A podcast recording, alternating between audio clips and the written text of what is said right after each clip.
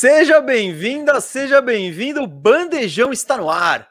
Esse aqui é o podcast do canal Bandeja e como você deve saber, toda quinta-feira eu, Gustavo Mesa, tô aqui trocando ideia de basquete com você.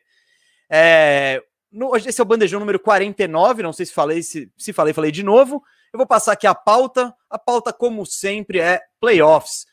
E o que é, e tem duas pessoas hoje, dois personagens muito interessantes que a gente vai explorar muito nesse programa: Kevin Durant, Chris Paul e também vamos falar dessas séries surpreendentes que estão rolando aí. A vitória, duas vitórias surpreendentes, uma do Hawks, a do Clippers também que ninguém esperava. Enfim, zicamos muita gente no bandejão. Ela não é Rafael Cardone, meu amigo Firu. Fala aí, galera, beleza? Que dia, que dia legal. Acho que a gente tem muita coisa legal aí para conversar de basquete. É, as séries aí tudo embolada, né? Tirando a do Suns. E vamos, vamos que vamos, que vai ser uma boa quinta-feira. Vamos, com certeza. Filhos, tem recadinho aí? Você quer começar pra gente? Porque o assunto não falta vamos hoje. lá, vamos, é, vamos tentar ir logo pros assuntos de recadinho. Mas, mas, é que os recadinhos são muito bons hoje, hein, Filho? Tem Sim. novidade legal pra galera. Tem novidade legal, né? É, seguindo essa atuada que cada vez temos mais membros, mais gente ajudando aqui o nosso coisa, estamos colocando mais programas aí para vocês. E já de cara anunciamos que amanhã estreia amanhã. na Twitch o nosso Arrumando a Casa. Arrumando a Casa, que era um quadro do Bandejão, a gente vai levar para Twitch num formato live, né? Uma hora. Eu e o Mês, a gente vai abrir aqui o browser e, e sair arrumando os times. É, amanhã, obviamente, vamos começar com o que, Gustavo? Você quer já ah. falar com quem a gente começa ou não? Com o time mais querido aqui do, dos, entre os bandejeiros e um dos times que vai dar mais assunto também, o nosso Los Angeles Lakers, né, Firu? Tem muita legal, coisa para mexer, né? Legal. Na... Vamos ver, a gente vê amanhã o quanto que tem para arrumar. A situação do Lakers é enrascada, né? Eles, eles não têm lá tanta flexibilidade. É, a gente vai explicar tudo melhor amanhã. Mas a gente faz milagre. Pode deixar. A gente vai fazer um milagre. A, gente vai, né?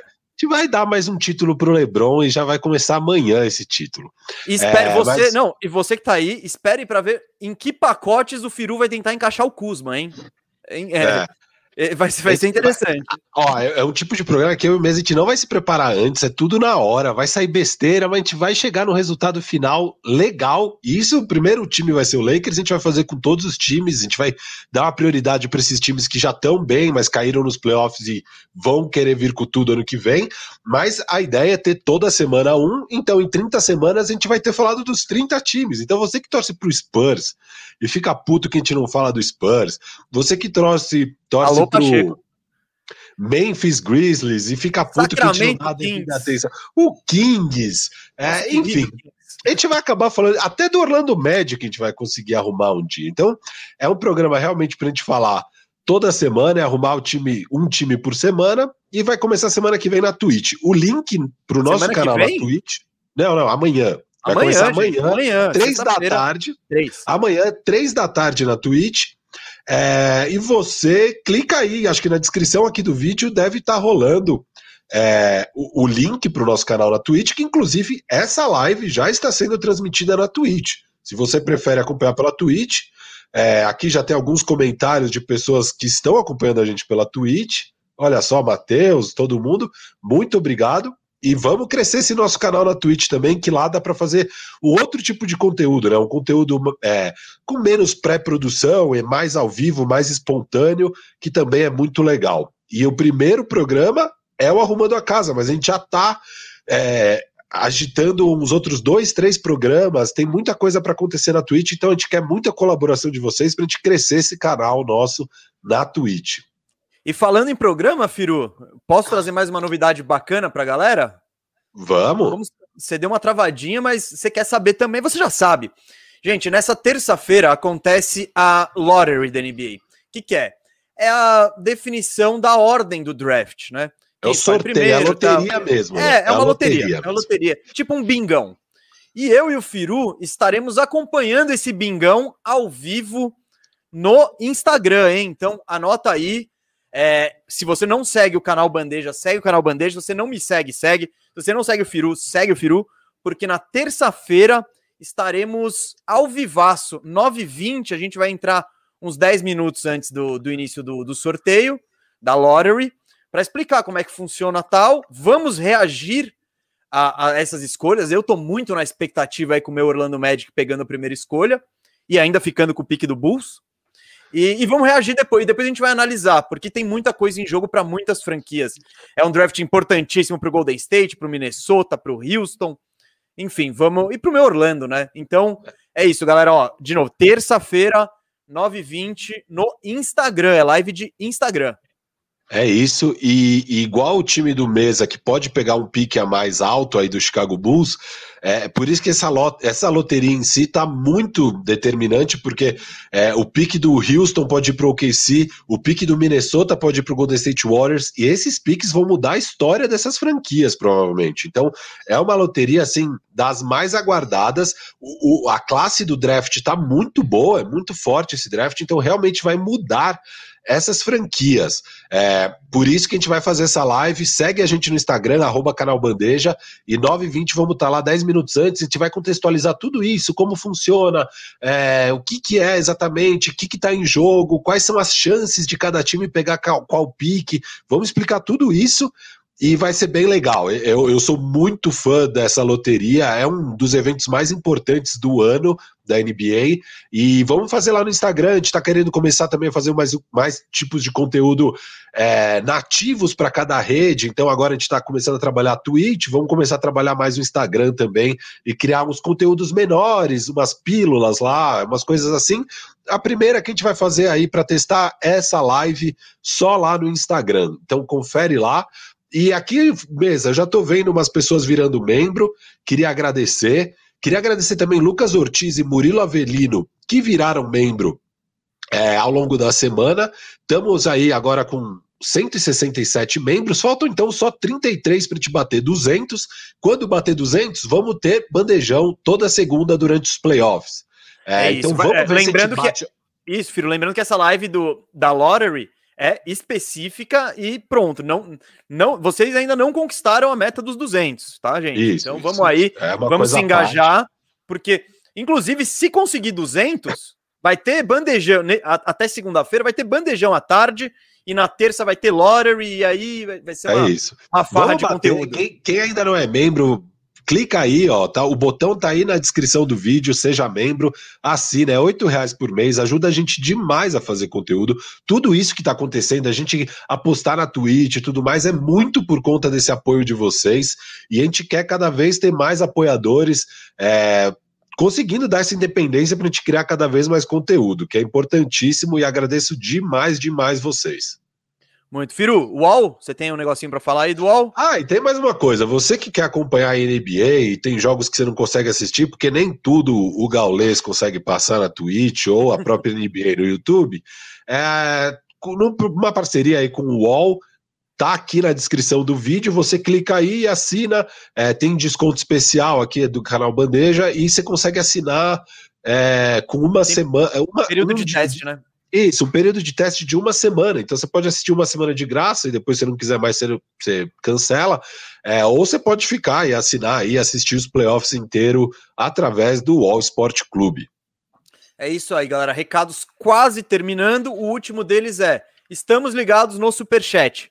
Estamos é, colocando na tela. Não pensa que eu e o Firo não estamos vendo, mas é aquela, aquele, aquilo que a gente gosta, aquele flow do bandejão. De a gente tem dois, duas pausas só para ler superchat e responder as dúvidas da galera. Então, a gente vai falar hoje primeiro da Conferência Leste, pausa para superchat, Oeste finaliza com mais um superchat. Então, é isso aí, galera. Se, estamos de olho sim. É, pode contribuir e mandar sua pergunta se quiser. Firo, vamos? Vamos bora. que o programa bora, hoje tá bora, quente. E eu acho que a gente não pode começar com uma coisa que não seja a atuação desses playoffs até agora, né? É, foi o que aconteceu na terça-feira no jogo 5 entre Brooklyn Nets e Milwaukee Bucks foi uma dessas coisas que são os motivos da gente amar o basquete. Foi era o, o Kevin Durant que carregou o Brooklyn Nets para a vitória, fez 49 pontos, 17 rebotes, 10 assistências e carregou um time sem o Kyrie Irving e com James Harden totalmente baleado a essa vitória importantíssima, porque se perde, se perdesse esse jogo em casa, ia para o jogo 6 para definir contra o Bucks precisando de uma vitória só. Então Kevin Durant jogou todos os minutos do jogo, 48 minutos, e literalmente foi uma das a gente usa muito o termo carregar nas costas. Essa foi a definição. É, isso foi literalmente o que aconteceu, né, Firu? Não, totalmente, cara. A gente sabia que o, que o Irving, obviamente, não iria para o jogo, que o Harden estava baleadíssimo. A gente imaginava que ele nem ia para o jogo também, né? Porque a gente, a gente dava para imaginar que ele estava sem condições de jogo pelo tipo de lesão que ele teve, é demorado a recuperação. É, e a gente tinha comentado, a gente tinha feito um bandejinha, acho que a série estava 2 a 2 pensando como é que vai ser daqui para frente. E a noção geral de todos é que precisaria do KD ser absolutamente épico para eles terem alguma chance. E foi o que aconteceu, né? Ele, é, a gente sabia que era possível, porque o KD é um desses raríssimos jogadores que tem condições de fazer exatamente isso que ele fez. É, e ele fez, e foi maravilhoso de ver. Eu fico muito feliz, né? Que é uma temporada difícil da NBA, uma temporada milhões de problemas de lesões. É, e o KD é um cara que sofreu demais com lesão, né? A gente tinha medo exatamente há dois anos atrás de ali tá, talvez encerrando a carreira dele, óbvio, não ia encerrar, mas quem sabe nunca mais ver o mesmo KD, né? Um KD que, cara, é um dos jogadores que eu tive mais prazer de assistir jogar. É, fiquei, acho que muita gente compartilha desse sentimento de que, puta, que pena que no auge dele ele foi pro Golden State Warriors, onde nem precisava de um cara do talento dele para ser campeão, sabe? É, eu, Firu, e eu acho ver, que, que isso queria muito... contra ele na história. Isso, dele, isso. Vai ser legado. mais difícil dele, é. dele se, se colocar no panteão, sei lá, um top 10 da história, porque você vai falar, é, mas sei lá. É, óbvio ele foi, que ele, ele. Sim, ele foi duas vezes campeão no time que já era campeão, no melhor time da, da temporada sim, regular sim. da história. É isso. Então... É, então, mas, independente disso, ele é um dos caras que eu mais gostei de ver jogar. Eu teria gostado mais de ver ele jogar, sei lá, no OKC, por mais anos, sabe? Tentar um pouco mais. Eles chegaram a abrir 3 a 1 no Golden State Warriors. Foi no detalhe que não ganharam. Podia ganhar com alguns ajustes no ano seguinte. É, mas foi a escolha dele na carreira dele. E ali o medo era que a gente nunca mais ia ver esse cara. E felizmente vimos. É, ele volta nessa temporada, foi uma temporada difícil para ele, sinceramente. Ele teve muitos problemas de lesão, né?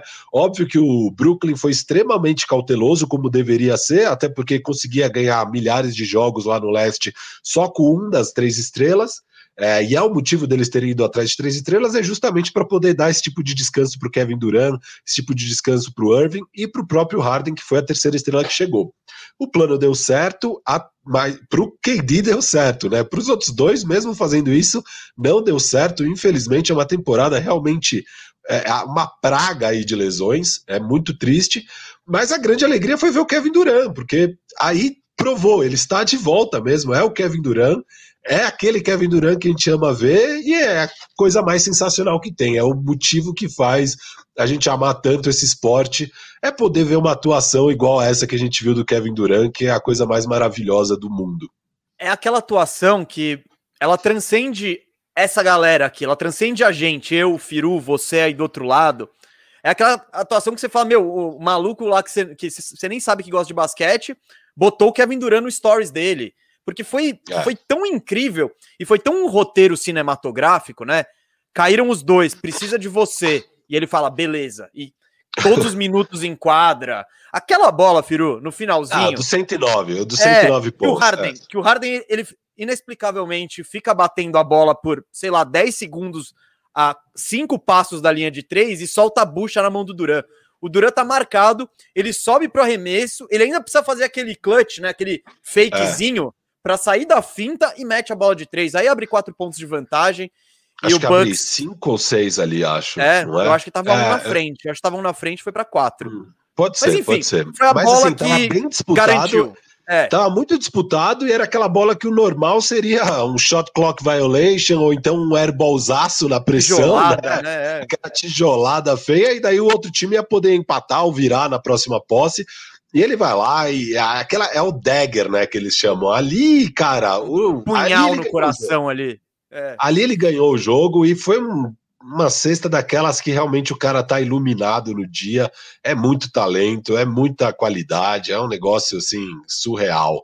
É uma é uma experiência espiritual, né? Como ele, acho que o próprio Duran tweetou isso, vendo o Damian Lillard naquele jogo surreal que o Portland acho que acabou perdendo, né? Em duplo Sim. overtime contra o Nuggets.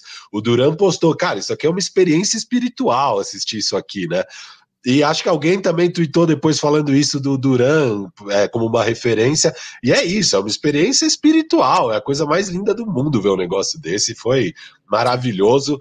Acho que todo mundo que gosta de basquete ficou muito feliz. Cara, eu não conseguia dormir, eu demorei umas duas horas para dormir. Eu, obviamente, todo mundo sabe, eu nem torço pro Brooklyn Nets.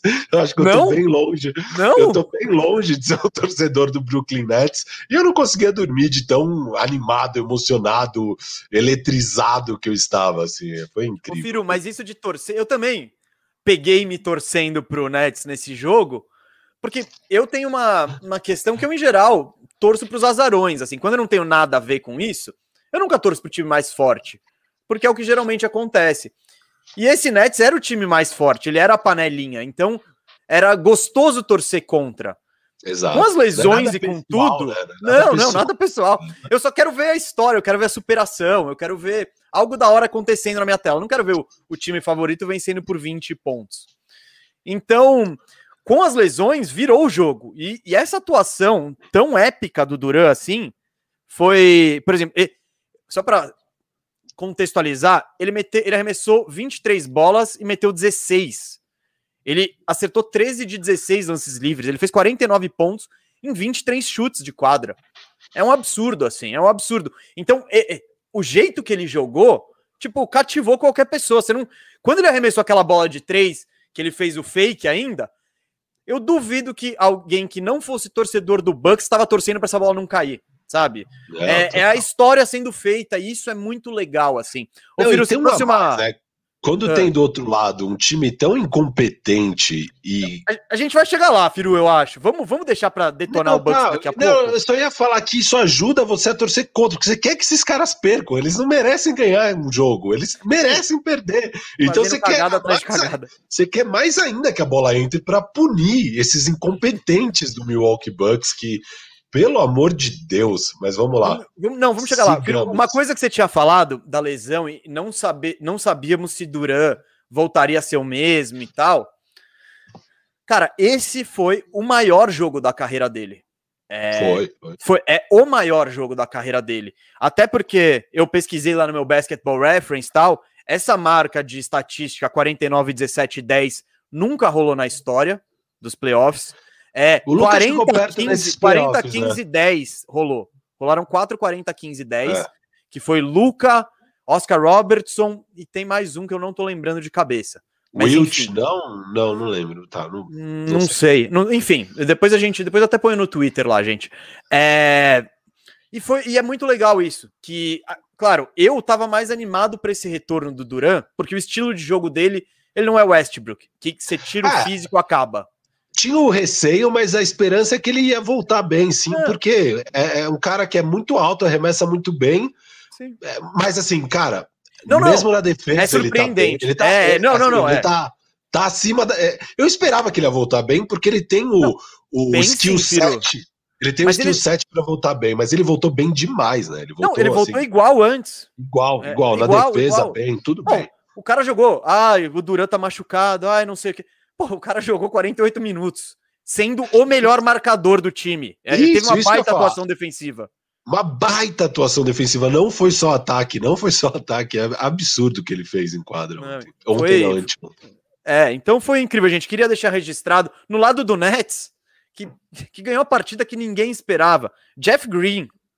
O Jeff Green foi calando muitos críticos, inclusive no bandejão, da atuação épica, né? Ele, meteu, ele, acho... ele tava 7 de 7 em algum momento da partida, né? Eu acho que ele errou o oitavo arremesso de 3, ele errou, mas ele tava, tipo, perfeito de 3. É, é, surreal. Ele, ele ajudou muito a carregar, a, a, a, deixar o Nets no jogo, né? Se ele Prin tem uma é, atuação... principalmente no primeiro tempo. Se ele erra duas dessas bolinhas, se pau, o jogo é... vai embora. Se ele tem duas. Se ele tem uma atuação normal, assim, não ruim, uma atuação boa. Uma atuação boa normal, que é esperado dele num dia bom. o Nets teria deixado escapar o jogo muito antes. Ele, ele, ele ajuda muito a deixar o Nets com a chance do KD levar para casa, entendeu? Sim. É, é... Segundo tempo, o KD, ele fez acho que 31 pontos na segunda metade. Cara, Foi. acabou com o jogo. E Firu, eu queria, é, eu queria destacar um negócio que, eu, que a gente tem um take diferente aqui. Eu vi você no Instagram, nos grupos, metendo pau por ter colocado Harden, falando que não era para o Harden ter jogado. E o Harden teve uma atuação estatística horrível, assim. Ele fez, vamos lá, eu tenho aqui em algum lugar. Ah, não, mas cinco, o cara. Cinco pontos, seis rebotes e oito. pegar no pé dele disso, né? Não, não, mas você criticou a decisão de colocá-lo para jogar. Lógico. Só que o que eu queria dizer é: eu acho que o Nets não ganha esse jogo sem o Harden. Não, o Mike James, e etc. É que, eu achava, é que eu achava que não ia ganhar nem com ele, tá? E aí, para mim, você tava só puta risco de lesão, assim, mas um puta risco de lesão de verdade, deu tudo certo, graças a Deus. 45 minutos risco... em quadra o Harden, 45. surreal, surreal, cara. 45 minutos de um cara que não conseguia se mover em quadra. É, e, e para não ter, óbvio, ele traz algum benefício, ele é um cara inteligente, ele já é muito melhor do que as outras cara, coisas. Ele, ele menos, ele consegue levar a bola até o meio da quadra, sabe? Isso, ele tipo, leva, ninguém ele mais conseguia. Meio, e, e, ó, e tem uma coisa, porque o Harden é tão especial que mesmo ele, obviamente, sem a menor condição de jogo e numa noite péssima, ele tava, sei lá, um de 10, uma coisa horrorosa. Foi um de 10, filho. Não tinha um segundo, um segundo que ele ficava desmarcado e livre, porque eu acho que o, o Bucks tinha um medo tão grande de deixar ele livre, e daí do nada esse cara mete dois arremessos e o time pega fogo, que sempre tinha alguém. Tinha, cara, a bola tá lá, tinha alguém grudado no Harden. Então, esse, esse é outra coisa que dá muita import, é uma importância gigantesca na partida, né? Você ajuda a abrir a defesa adversária, querendo ou não, é, mesmo você lá parado, sendo um cone. Cara, o Harden é, uma das especialidades dele é aquele primeiro passo que ele já tira o adversário, a movimentação lateral dele. Ele tá sem nada disso, absolutamente nada disso. É, e tá, tá com o arremesso enferrujado também, né? Que não joga faz tempo. É, mas o arremesso, além de tudo, puta, ele não consegue criar o espaço pro arremesso dele, porque ele não tá com essa movimentação lateral, nem essa explosão, não tem nada ali, sabe? Mas é isso, ele é tão bom e tão especial que mesmo esse cara em quadra, o Bucks precisa deixar um cara dedicado a ele, porque senão, cara, se ele pegar, acertar dois arremessos, é uma péssima notícia, porque aí a coisa pode desandar. É, então, assim, sem dúvida ele teve um impacto na partida, mas eu, eu achei um risco muito grande, deu certo. Eu, inclusive, não colocaria ele para jogar o jogo 6, porque mas enfim, vai jogar. Já tá claro que ele vai jogar. Ah, Espero... Tem que jogar, tem que jogar, meu. É hoje, né? O jogo é hoje. Eu imagino que ele ainda vai estar tá totalmente sem condições. Não consigo, não consigo, imaginar esse cara, depois de dois dias, tendo jogado 45 minutos, que ele vai estar tá minimamente melhor. Eu acho que ele vai estar tá tão mal quanto. Mas é isso, ele vai ser importante em quadra, é, porque ele é muito bom, mesmo sem uma perna e meia, o cara é especial, né? Ô, Firo, antes da gente voltar para o assunto Duran, que a gente vai, vai discutir se ele é o melhor jogador da atualidade na NBA, tá? Não agora, daqui a pouquinho. Mas vamos meter um pouco o pau no Bucks, vai? Porque nesse jogo, esse jogo 5 foi um prato cheio, hein? Nossa Cara, senhora. você quer começar? Eu começo. Tem muita coisa, eu acho. Cara, eu, eu até tuitei isso, né? Das milhões de coisas estúpidas que tinha nesse jogo, né? Eu acho que, assim, o Kevin Durant tá lá triturando a sua defesa, né? É, acho que teve uns 10 lances seguidos que rola o pick and roll e ele parte para cima do, do Brook Lopes e arrebenta com o Brook Lopes, nem toma conhecimento. E o Budenholzer não tira o Brook Lopes. Mas independente disso, não tinha muito aí, quem aí, parasse. Aí, aí, ele tira, aí ele tira o, o Brook Lopes e põe o Conaton. E aí e o Durant começa a, é, e aí o Durant começa a atacar o Conaton. Então... Isso, depois tem o PJ Tucker. E acho que o Duran já estava muito de saco cheio dessa história de falarem que o PJ Tucker estava parando ele, né? Mas assim, cara, e você tem o Giannis, que já foi, sei lá quantas vezes Sim. melhor defensor da liga. É um cara alto, é um cara que já bloqueou, deu toco no Duran. Assim, é um dos poucos seres humanos que você imagina que talvez consiga desacelerar, pelo menos, o Duran. Você olha o Yannis, você olha o Yannis, fisicamente bate com o Duran. Altura, é envergadura, agilidade. É, é, um absurdo não ter colocado ele no. Tipo, não, não, enquanto o, o PJ pior... Tucker tá bem, beleza, deixa. Porra, o Duran queimou o PJ Tucker três ataques seguidos. Tenta, tenta o Yannis. Não, ele, ele ficou todo mundo menos o Yannis. O, o Giannis ficava lá na curva, marcando o Landry Shamet, cara.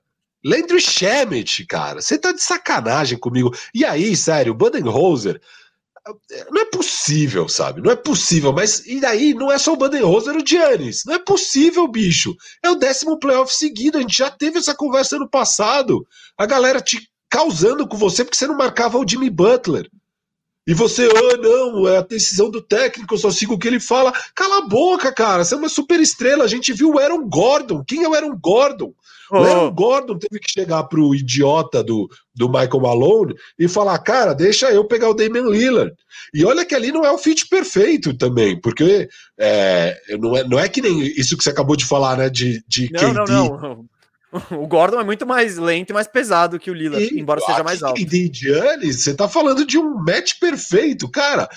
Giannis, pelo amor de Deus, tem vergonha na sua cara. Você tem a vergonha na sua cara. Então, não, essa eu... é uma das principais não. bobagens que eu vi no jogo.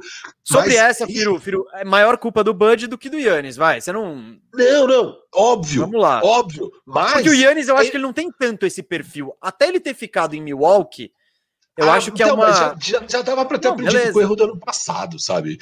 Cara, você. To, todo ano você é criticado porque você arrebenta na temporada regular e você não mostra isso nos playoffs. Bicho, você tá jogando contra um time que deveria ter três super estrelas e tá só com uma.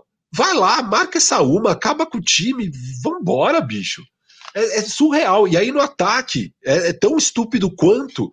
Você tem lá o Harden. É, o Harden, que não consegue se mexer. E você fica atacando o Duran. Você não ataca o Harden. Não teve, acho que uma posse. Aí a única posse que era para atacar o Harden era o Giannis em cima do Harden. O que, que o Giannis faz? Dá um fade away. não, cara, você tá de sacanagem, bicho. Parte não. pra cima, cara. Eu viro, esse é ataque surreal. do esse ataque do Milwaukee, cara, tá dando tá, tá, tá, tá dando nervoso de assistir. Dá raiva. Não, dá tem, não raiva. sai nada. Não sai nada. Aquele airball do Drew Holiday. É, não, o, o Middleton Nossa. acertou o lado da tabela uma hora. Sabe? Ah, mas tipo... essa aí tava mais. É, sim, ah, sim. Mas, pô, você acertou o lado da tabela. Foi uma jogada em cima do Kevin Durant, pô. Sim, você isola contra o Kevin Durant, que é mais alto, mais rápido e mais longo. Sim, é capaz que, que seu arremesso seja meio difícil. Não, esse, não, isso de. Ataques, acho que 90% foi ISO. Tipo. Não, mas o, o Bucks é isso, filho. O, o, ataque do Bucks ele funciona quando a defesa funciona. A defesa funciona e eles conseguem correr. E isso é muito parecido com os Sixers, que a gente vai falar daqui a pouco. Aí, se o Yannis tem a quadra aberta, se é outra coisa. Vai ter a galera nos cantos, tal, eles vão ter. Quando o jogo tá de meia quadra, tá fechado, é, não rola nada, não rola. O o Drew Holiday, por exemplo, é, não é a dele, ele não é o Lillard, tá ligado? Ele, ele, ele joga como um conceito coletivo tal. Ele não é um arremessador nato. O Middleton, a gente. Eu vou, vou falar daqui a pouco do meu X Factor aí. Também, já falamos, não é para ser o melhor jogador e o fechador de um time. E principalmente. E ele é ainda muito era, infelizmente. É, não, exato, ele é. E, e a questão do Yannis, tem muito ataque do Yannis. E eu, e eu acho que ele faz isso por situações de jogo, sabe? É, mas é que ele se isola na cabeça do garrafão, abre todo mundo e ele fica batendo a bola. E não é o ponto forte dele. Eu acho que ele funciona melhor com um ataque em movimento, quando facilitam a vida dele, quando ele consegue ir lá dentro. Se você tá batendo bola na cabeça do garrafão com, com três caras montando uma barreira ali, vai ser difícil. E o seu chute de meia distância não existe. O seu lance livre não precisa nem falar. Nossa, Enfim, é, são, são coisas que, que pesam muito contra o Milwaukee. Você vê esse time jogando no ataque, é, dá nervoso. E aí vamos entrar em várias decisõezinhas do, do Budenholzer, sabe? PJ Tucker. PJ Tucker ele serve para marcar o Duran. A partir do momento que ele não tá conseguindo parar o Duran, esquece isso. Vai pro Yannis nele, vai pro Middleton e põe um cara que vai te dar uma versatilidade no ataque, porque o Tucker, aí quando vai pro outro lado, quando o Milwaukee tá atacando, o Tucker é uma moleza, dá para esconder o Harden nele numa boa ali, ó. Deixa ele no cantinho. E, e não, quando a, quando a estratégia do, do Bucks devia ser o quê? Todo ataque você vai fazer um pick and roll com, com o cara com o, mar, o cara que tá marcando o Harden. Caça o cara, caça, caça o Harden. E, e o Duran não fez isso, não caçou o Conaton, não caçou o Brook Lopes. E, e, esse negócio de caçar, o LeBron, o LeBron não faz tanto isso, o Lakers não faz tanto isso. É, não, mas não, eles falam, legal, vamos isolar. E aí decide isolar contra o melhor marcador do outro time. Eu não sei se a estratégia foi, não, vamos cansar o KD, vamos fazer ele trabalhar na defesa. Parabéns, Bud, funcionou super bem. Enfim, foi um foi um jogo muito esse jogo era pro Bucks ter ganho, e o Bucks talvez até passe, porque é isso, é um show de um homem só. É, é o Duran, e você vai exigir, porque pro Nets ganhar esse jogo, o Duran teve que fazer uma atuação que nunca foi vista Não, na história do Uma atuação totalmente épica e que mesmo assim a gente tá puto do outro time ter perdido, porque era para ter ganhado mesmo assim. É, então, sim, assim, sim. É, é, eu, ia até, eu ia até entrar nisso depois da, das probabilidades, mas só, só para terminar, assim, cara, é, é, um show de incompetência o Bucks, assim, é um time sempre muito decepcionante. Sobre o Drew Holiday, eu até tinha comentado isso na época da troca, obviamente a gente elogia a troca, né, porque é, o, o Bucks estava muito numa sinuca de pica, era difícil fazer algum movimento, o Drew Holiday é um ótimo jogador, mas eu sempre falei que, é, é assim, para mim, o que, que, é bom do Joe Holiday? O que, que, é o legal dele como jogador? E ele é um excelente jogador. É que ele é um two-way player, ele é um dos melhores defensores e ele é bom no ataque. Mas o que eu sempre vi é que, assim, o que o Bucks precisa é de ataque. Sempre foi. O problema deles não é a defesa, é o ataque. É, e, cara, ele não é um scorer tão potente assim, é que ele é muito bom nos dois lados da quadra, é um ótimo jogador, então óbvio que ele vai ser muito melhor do que Eric Bledsoe. O time já melhorou, sem dúvida, em relação ao ano passado. Mas a grande questão é ele não tem o poderio ofensivo que esse time do Bucks precisa. A gente está vendo isso. O Middleton continua basicamente o único scorer do time é, na hora do vamos ver. E é muito pouco, né? O Middleton não consegue carregar esse peso. E, e o, e o Drew Holiday na, nesse tipo de situação ele deixa a desejar, porque ele não tem esse poder todo aí é, ofensivo. É, sobre as chances de passar, eu não sei se o Mesa caiu, eu vou manter aqui. Eu não sei se é só uma jogada de câmera deixaram eu falando aqui. É, vamos lá, eu vou seguindo aqui, viu, galera?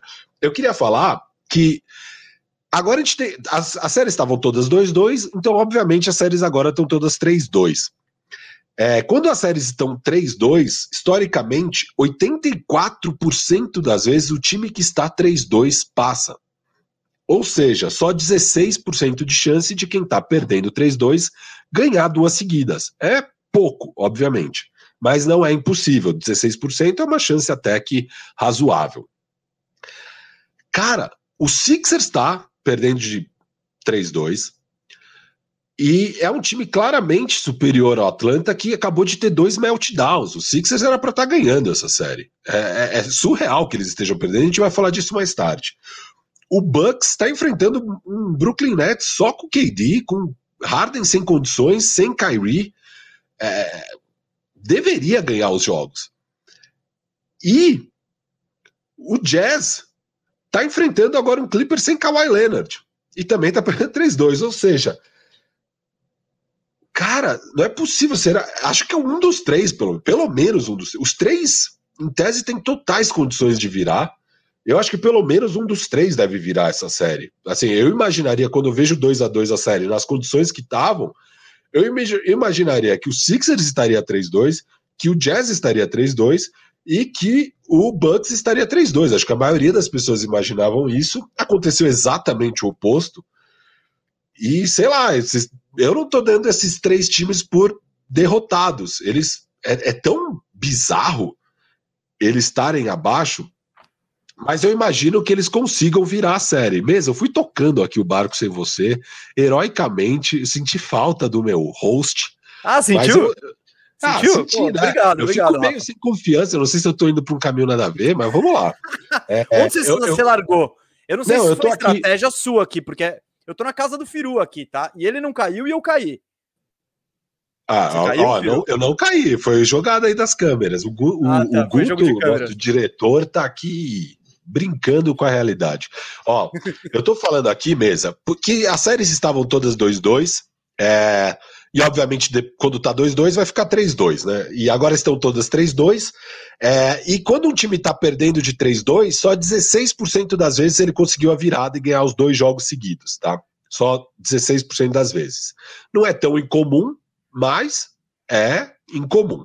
Nesse caso aqui, essas séries que estavam 2-2, eu imaginaria que quem ganharia o jogo 5 nas três séries é o time que perdeu. É, então eu Sim. imaginava que, obviamente, que o Sixers ia ganhar do Hawks em casa. Já, vamos, já chegamos lá, chegamos Eu imaginava que o Bucks ia ganhar do Nets sem a dupla do backcourt, e eu imaginava que o Jazz, mesmo com o Mitchell baleado e mesmo sem o Conley, ia ganhar de um, Jazz, de um Clippers em casa sem o Kawhi. É, e o Kawhi tá fora pro resto da série. Então, é, é, ainda a situação é muito boa para essas, essas franquias sim, que estão embaixo. Sim, sim. É, então, o meu ponto é: eu acho que é impossível que pelo menos um desses três não vire, apesar de que são três, assim, é tão incompetente o que tá rolando, é tão bizarro, que às, às vezes você acha que não, não vai dar. Eles estão sendo muito incompetentes, estão ou pipocando, ou sendo incompetentes, sei lá o quê.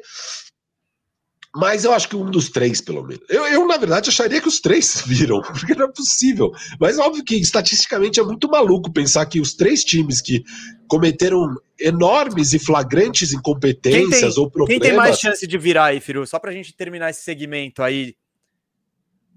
Ah, cara, ó, se volta o Conley, eu falo que é o Jazz. Se é, volta o Conley. Não, de qualquer jeito é o Jazz, cara. Não, de qualquer jeito, eu, eu ainda aposto na virada do Jazz.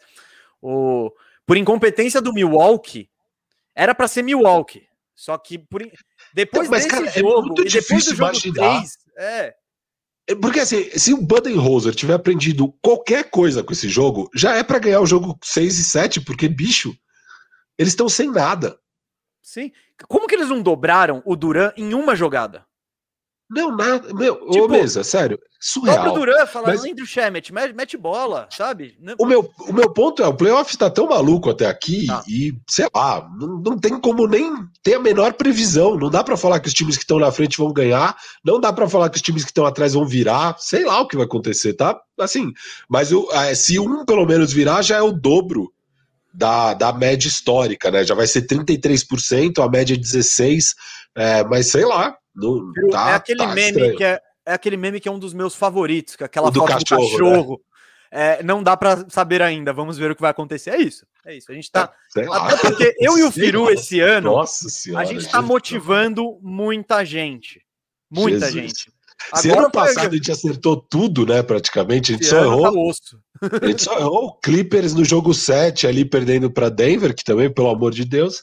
De resto, acho que a gente acertou tudo. Esse ano, cara, mas também esse ano. As Não, lesões. Mas o legal né? é isso. A gente, a gente é. é evidente. A gente tá aqui para dizer o que acha que vai acontecer e depois que acontece, falar: aconteceu isso. Totalmente o contrário do que imaginávamos ou estávamos certo. Ô, Firu, vamos, vamos exaltar um pouquinho mais o KD, vamos? E. Vamos. Claro, não, nem só eu, né? Acho que muita gente começou a gerar o, o, debate por aí. Isso aí foi assunto, inclusive, em outros podcasts gringos, que é: temos um novo rei na área? Lebron foi destronado, Firu?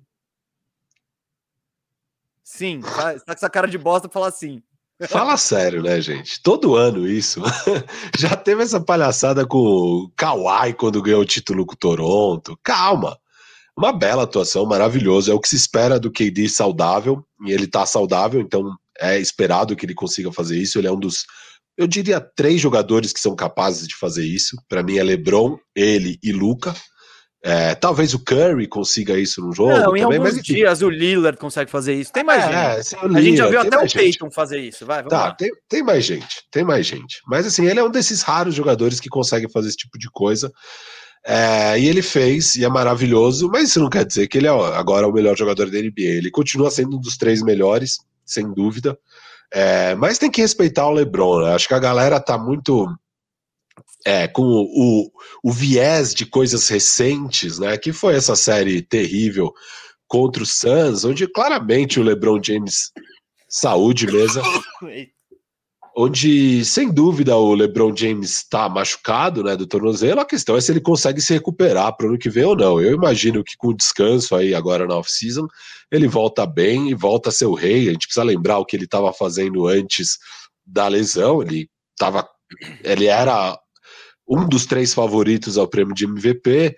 Foi o, final, o MVP da final do ano passado. Ele arrebentou nos playoffs. É, a última vez que teve uma atuação tão boa quanto essa do KD hoje nos playoffs foi justamente do LeBron, né? No jogo 5 contra Miami, ele fez, óbvio, não é exatamente igual, mas é uma performance desse nível. Fez 40, 13, 7, com aproveitamento de 70% de quadra, 67 na bola de 3. É absurdo que ele jogou naquele jogo. Tem o jogo 5 contra Denver, que ele vai 38, 16, 10. É, e aí, é, você enfim, o playoffs inteiro brilhante, e o último playoff que ele tinha jogado, que era aquele pelo Cavs, que o Cavs vai até a final, aquela série, eh, bom, tem aquele jogo, né, contra o Golden State Warriors, é, que ele arrebenta e que o J.R. Smith e, e, o George Hill entregam a partida, é o jogo 1, ele vai para 51 pontos, 8 rebotes, 8 assistências, com aproveitamento de 60% da, é, de quadra, 43. É o 60, 40, 90, né? Os aproveitamentos. E, e é na série antes contra o Boston, ele tem mais de três jogos de 40 pontos, arrebentando o Boston, assim, é absurdo que ele jogou lá ter um 46, 11, 9. É, assim, esse tipo de performance que o KD fez hoje, a gente está acostumado a ver o LeBron James é, fazer. Infelizmente, a gente não está acostumado a ver o KD fazer porque ele jogou em muita panela e não precisava ele fazer esse tipo de coisa. Hoje precisou e ele, obviamente, é capaz. Eu acho que se ele tivesse jogado mais tempo no OKC e menos no Golden State Warriors, a gente teria visto muito mais jogos desse tipo do KD, porque ele é desse nível, ele é absolutamente brilhante.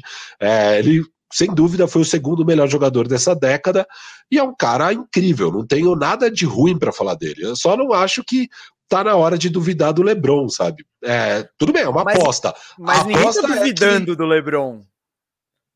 Ninguém tá. Ah, se você não coloca questão... ele como primeiro da NBA, você tá duvidando dele, obviamente.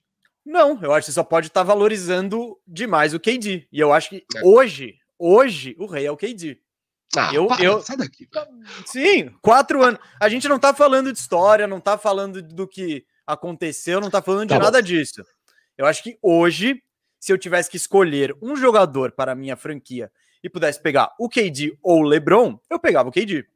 Ah, não, Ele é mas é... daí você tá por causa da não, velhice tá e tal. Hoje, nos playoffs desse não, ano, esse ano, ano esse tá, tá, esse ano com o LeBron com o tornozelo zoado. Ano que vem, quem, quem eu, eu pego o Duran, eu pego o Duran. Eu pego o Lebron, depois o Luca, depois o Duran.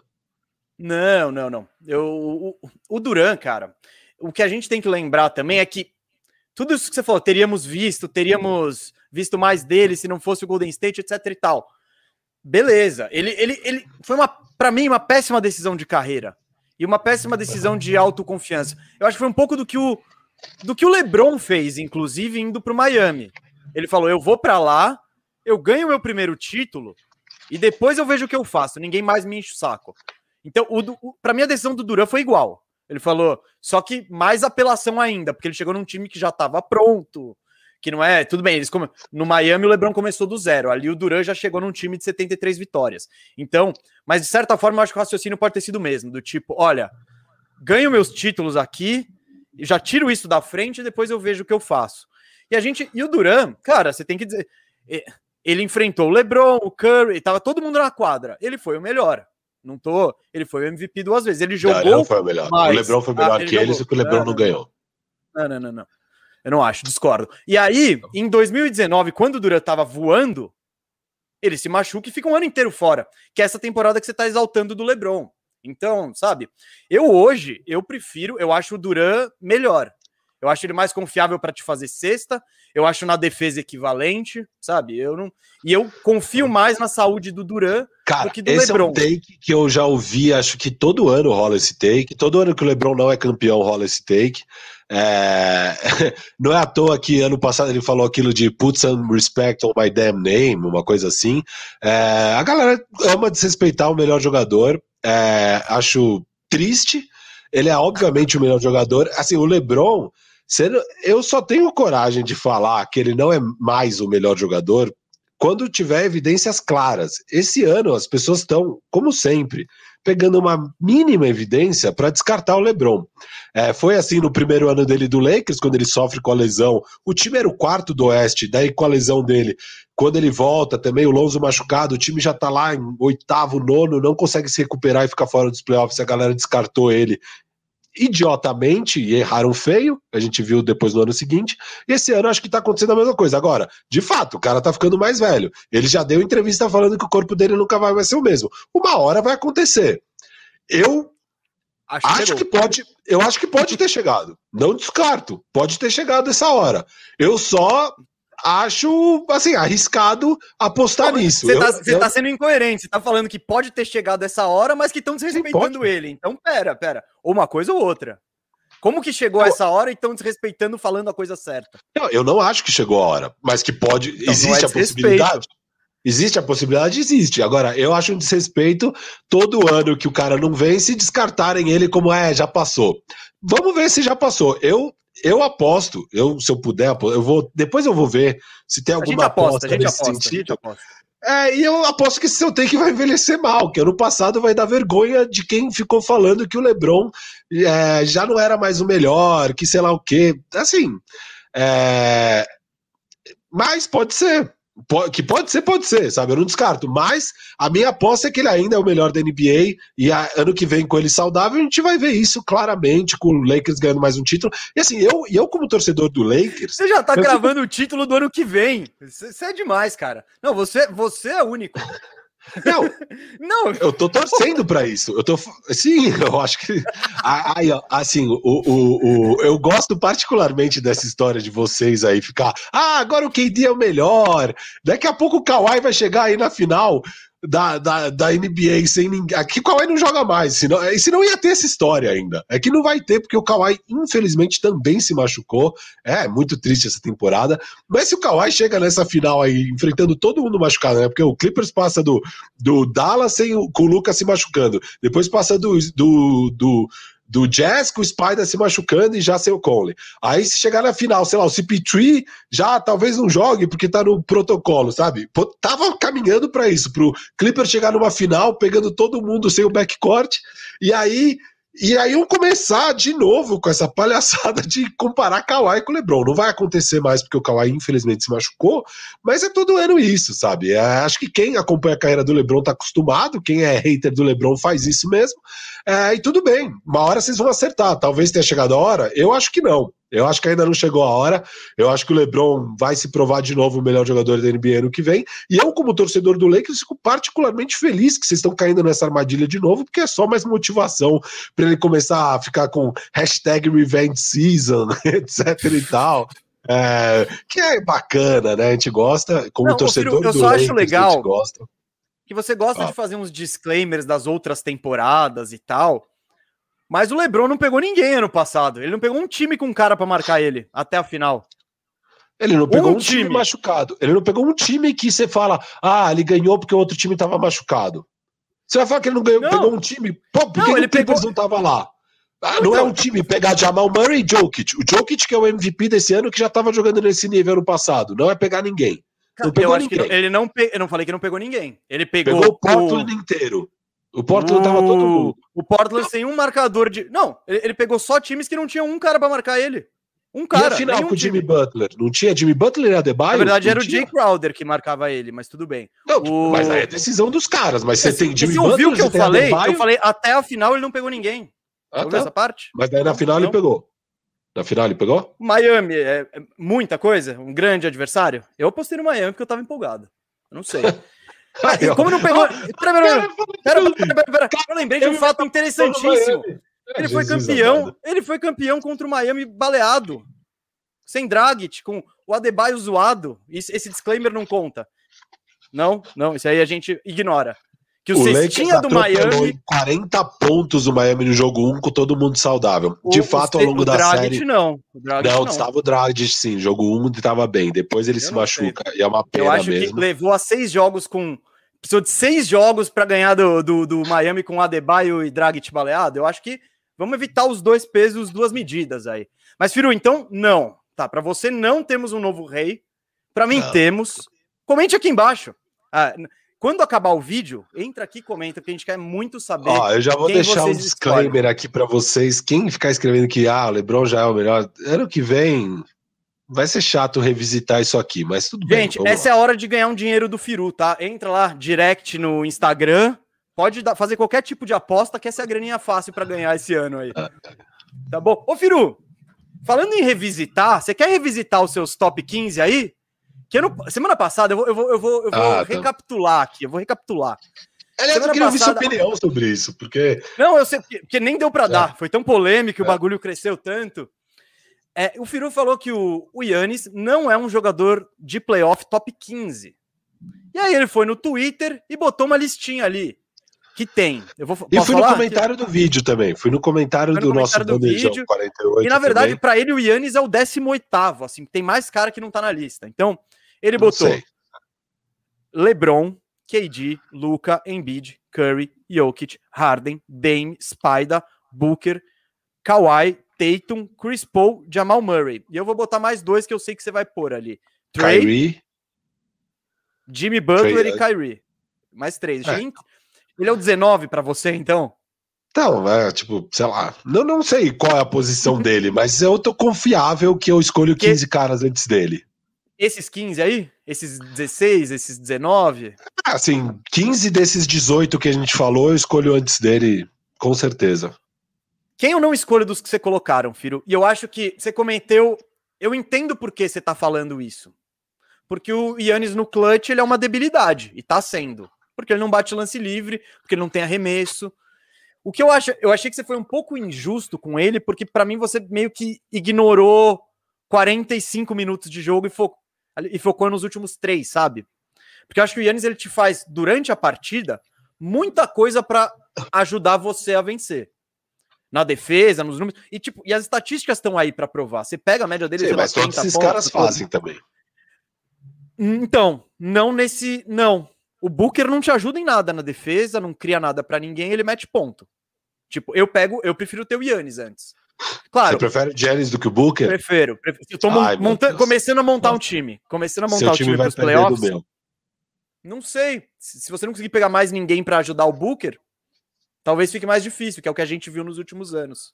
Enfim, eu acho que a injustiça que você fez aí é você ignorou muito do que o Yannis ajuda num no, no, decorrer da partida. E por que, que ele é MVP das temporadas? E agora a gente tá falando de temporada regular, não de playoff. Porque o, o, o, Bucks ganha uma porrada de jogos por 12, 15, que ele não precisa ser clutch. Claro, isso fica muito mais evidente nos playoffs. E para você ter o Yannis, você precisa de um time com um fechador. É, é, meio que isso. Calma, gente, não vou comparar aqui, mas, por exemplo, o, o Shaq, que é um dos maiores da história, ele tinha o mesmo problema. Ele precisava do fechador dele, que era o Kobe, e depois o Wade. É, o Yannis eu vejo um cara monstruoso em tudo. Só não dá para contar com ele no, no clutch. Então. Não é... ele monstruoso em tudo. Ah, não, ele não é bom na defesa? Ele não pega rebote, ele não rouba bola? Eu acho que o problema dele é arremesso. Você tira. Não, assim, obviamente arremesso... ele, é uma, ele é uma estrela da liga, ele é um grande jogador. Não tô falando isso, mas ele não. Assim, comparar com o Shaquille O'Neal, e tudo bem que você fez o disclaimer de que não estou comparando, mas você comparou. E assim, não, não, comparo. não, não tem como comparar, porque assim, o, o Giannis tá vendo o Brook Lopes na frente dele e tá tocando a bola. Ou tá, tá a, topando falar, não, beleza, tô vendo você aí, acho que é melhor eu dar um, um, um, um mid. Caramba, me fugiu a palavra. Bom, um arremesso de dois de meia distância. É, Cara, o cheque, você vê o Brook Lopes na frente dele. Não, mas eu... O Brook ah, Lopes, mas... não, o, o, Blake Griffin, desculpa. Você vê o Blake Griffin na frente dele, é mas dois ninguém. pontos. Mas é contra todo mundo, é contra qualquer jogador. Mas tá bom, não, mas aí sério, você tá comparando cara... coisas diferentes. O cheque não consegue levar uma bola, não consegue puxar um contra-ataque, não consegue marcar do 1 ao 5, sabe? São essas coisas que você, que eu acho que você não valoriza e Cara, você foca muito no coisa, meter a bola no ter, o mais difícil de você ter na NBA é um bom closer. É, você tem um cara que vai te fazer 20 pontos é, durante o jogo, pega qualquer pé de rato aí competente. É, óbvio, não estou falando que ele é só um pé de rato competente, ele é uma estrela da liga. Mas, cara, não, você não vai deixar de pegar um dos melhores closers da NBA, que é o Devin Booker, porque ah, o Giannis talvez vá é, ao longo de 40 minutos é, cara, assim, o Giannis tem total potencial para ser um top 10 da liga. Total, total. Tá tudo ali. Tem tudo ali. Um pouco é culpa do, Bud, do Bud, que ele é mal utilizado, mas um pouco é culpa sim, dele. Falta. Sim. Assim, beleza, o Bud, Falta o Bud é uma. É isso. O Bud é uma, Falta só arremesso. Não, não, não, não, não, não, é só arremesso. Falta ele pegar a bola, tá na entrada do garrafão, tá o caminho livre, ele tá vendo o Blake Griffin e partir para cima e arrebentar, cara. O Zion já tá fazendo isso no segundo ano de liga. Falta o Giannis fazer isso.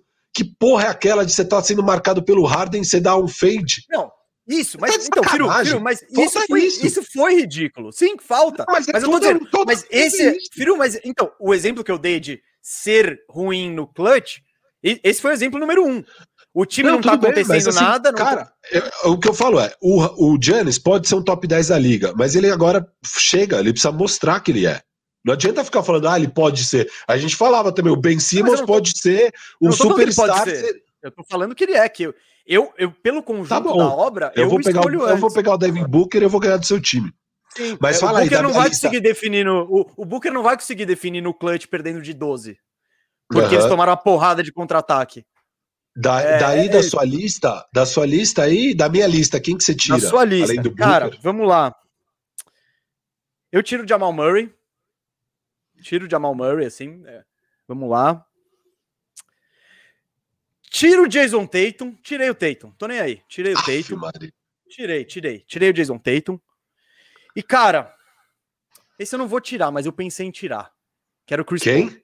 Chris Paul mas não, não dá para tirar. Até porque a gente vai elogiar ele muito daqui a pouco, então eu não vou tirar, até para o tá. programa manter o andamento. Tá, então você mas tirou aí, Jamal, Tatum e, e, Booker. E dos que você não colocou, eu acho que eu, eu coloco o Trey Young antes. Eu tô empolgado, empolguei. Você coloca o Young, você coloca o, o, o Irving? Eu imagino que não, que você não, não gosta não, do não, não, não, não, tá. não, não, não. É, você coloca e nem o Jimmy, o... nem o Jimmy. Jimmy não coloca o Jimmy não. Butler, não. Uh... Ele vai ser tipo 12, 11... Tá, ó, seu, take não tava, seu take não tava tão longe, Firu. Não tava. É, Dos 15 eu tirei... top 13. Você colocou ele em 13. É, você é, colocou ele em 13. Não tá, não tá no top 10, pronto. É. Isso aí. Não, e, e não já... estar no top 10 já é uma é um já, BMVP, pô, pro né? cara que foi duas vezes BMVP, exato, é, exato. duas vezes BMVP não, né? Foi duas vezes MVP seguidas. É, é meio demais você não ser um top 10 da NBA. É, tipo, tem alguma coisa errada, né? Sim, mas assim, filho, mas... É, é, sim, não, okay. Concordo com você. E é, é, a conclusão, no fim das contas, é a mesma. Eu quis trazer esse debate porque eu achei que você desrespeitou, não desrespeitou, mas você não levou muito em consideração os outros aspectos do jogo do Yannis. E eu achei que, como ferveu muito isso semana passada, valia mas trazer foi engraçado? Novo. Teve gente que chegou assim, e aí eu postei a lista, né, no, na seção de comentários do nosso vídeo do YouTube, do Bandejão passado, é porque na hora eu tive que buscar minhas filhas, não deu para eu falar na hora, eu tinha pensado na cabeça, eu fiquei pensando, falei, ah, acho que ele não é top 15, mas assim, foi no, mas depois eu fui ver e de fato eu acho que ele não é mesmo. E aí eu escrevi a lista e tinha uma galera putaça, assim. Só que o pessoal via a minha lista e falava: cacete, eu vim puto aqui com você, queria te xingar, mas acho que você tá certo. Tipo, teve muita é, gente com umas reações assim, porque é isso, a gente não.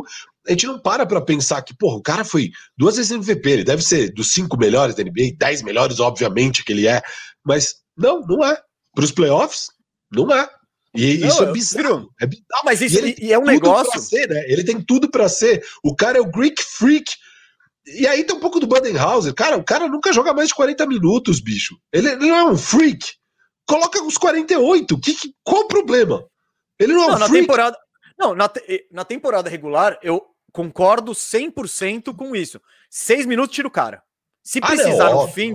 Mas nos playoffs, não, né? Tipo, o cara tem 26 anos é uma ele, força ele da natureza. ele jogou menos que o Harden com uma perna. Pelo amor de Deus. O Bud, não, não o Bud também. O Bud não, não, não, ajuda. O Bud, não, não, não ajuda. Se tem um cara eu, que eu não tá ajudando o nosso querido.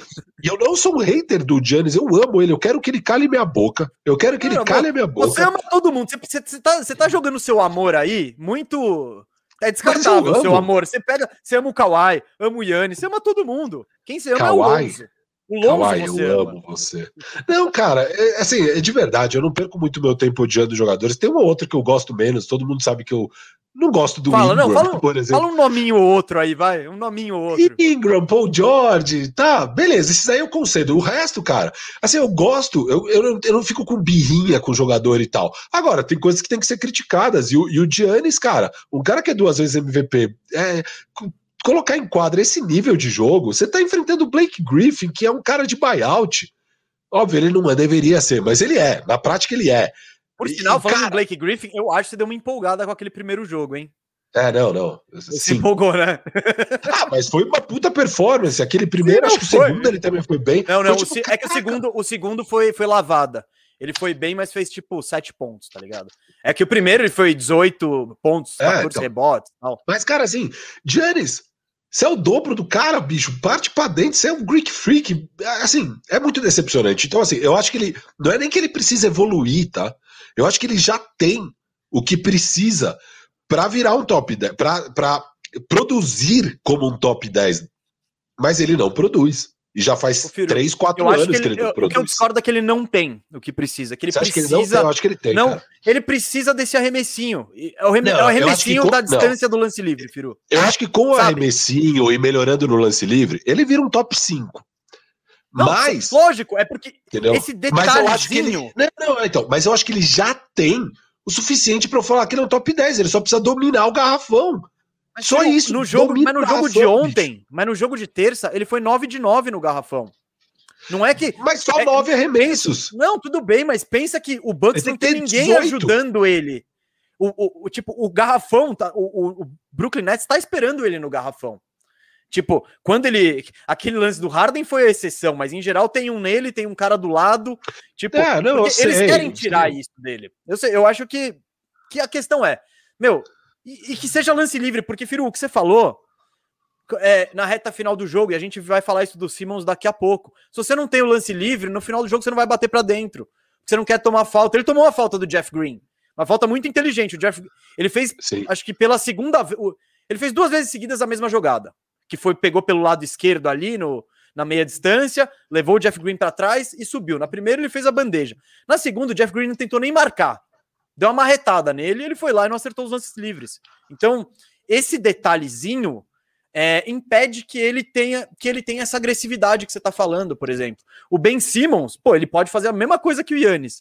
No último quarto, ele tá, cara, ele não quer a bola de jeito nenhum, porque ele, ele é ridículo no lance livre. Enfim, é, Queremos, queremos você melhor, Yannis. Aqui a gente te ama. A gente ama você. Eu mais. Pois é. Prefiro um pouco Não, menos. É, eu mais. Eu acho que ele já tem o que precisa para ser top 10. Ele só precisa ser mais agressivo e coisa. Agora, se ele arranja um mid-range ali e começa a melhorar no chute de 3, ele vira um top 5, que é, é basicamente o que o Embiid fez, né? O Embiid é. passou a ter um mid-range confiável, é, foi mais agressivo e, bom, o lance livre já era bem melhor do que o, do que o, do que o Giannis.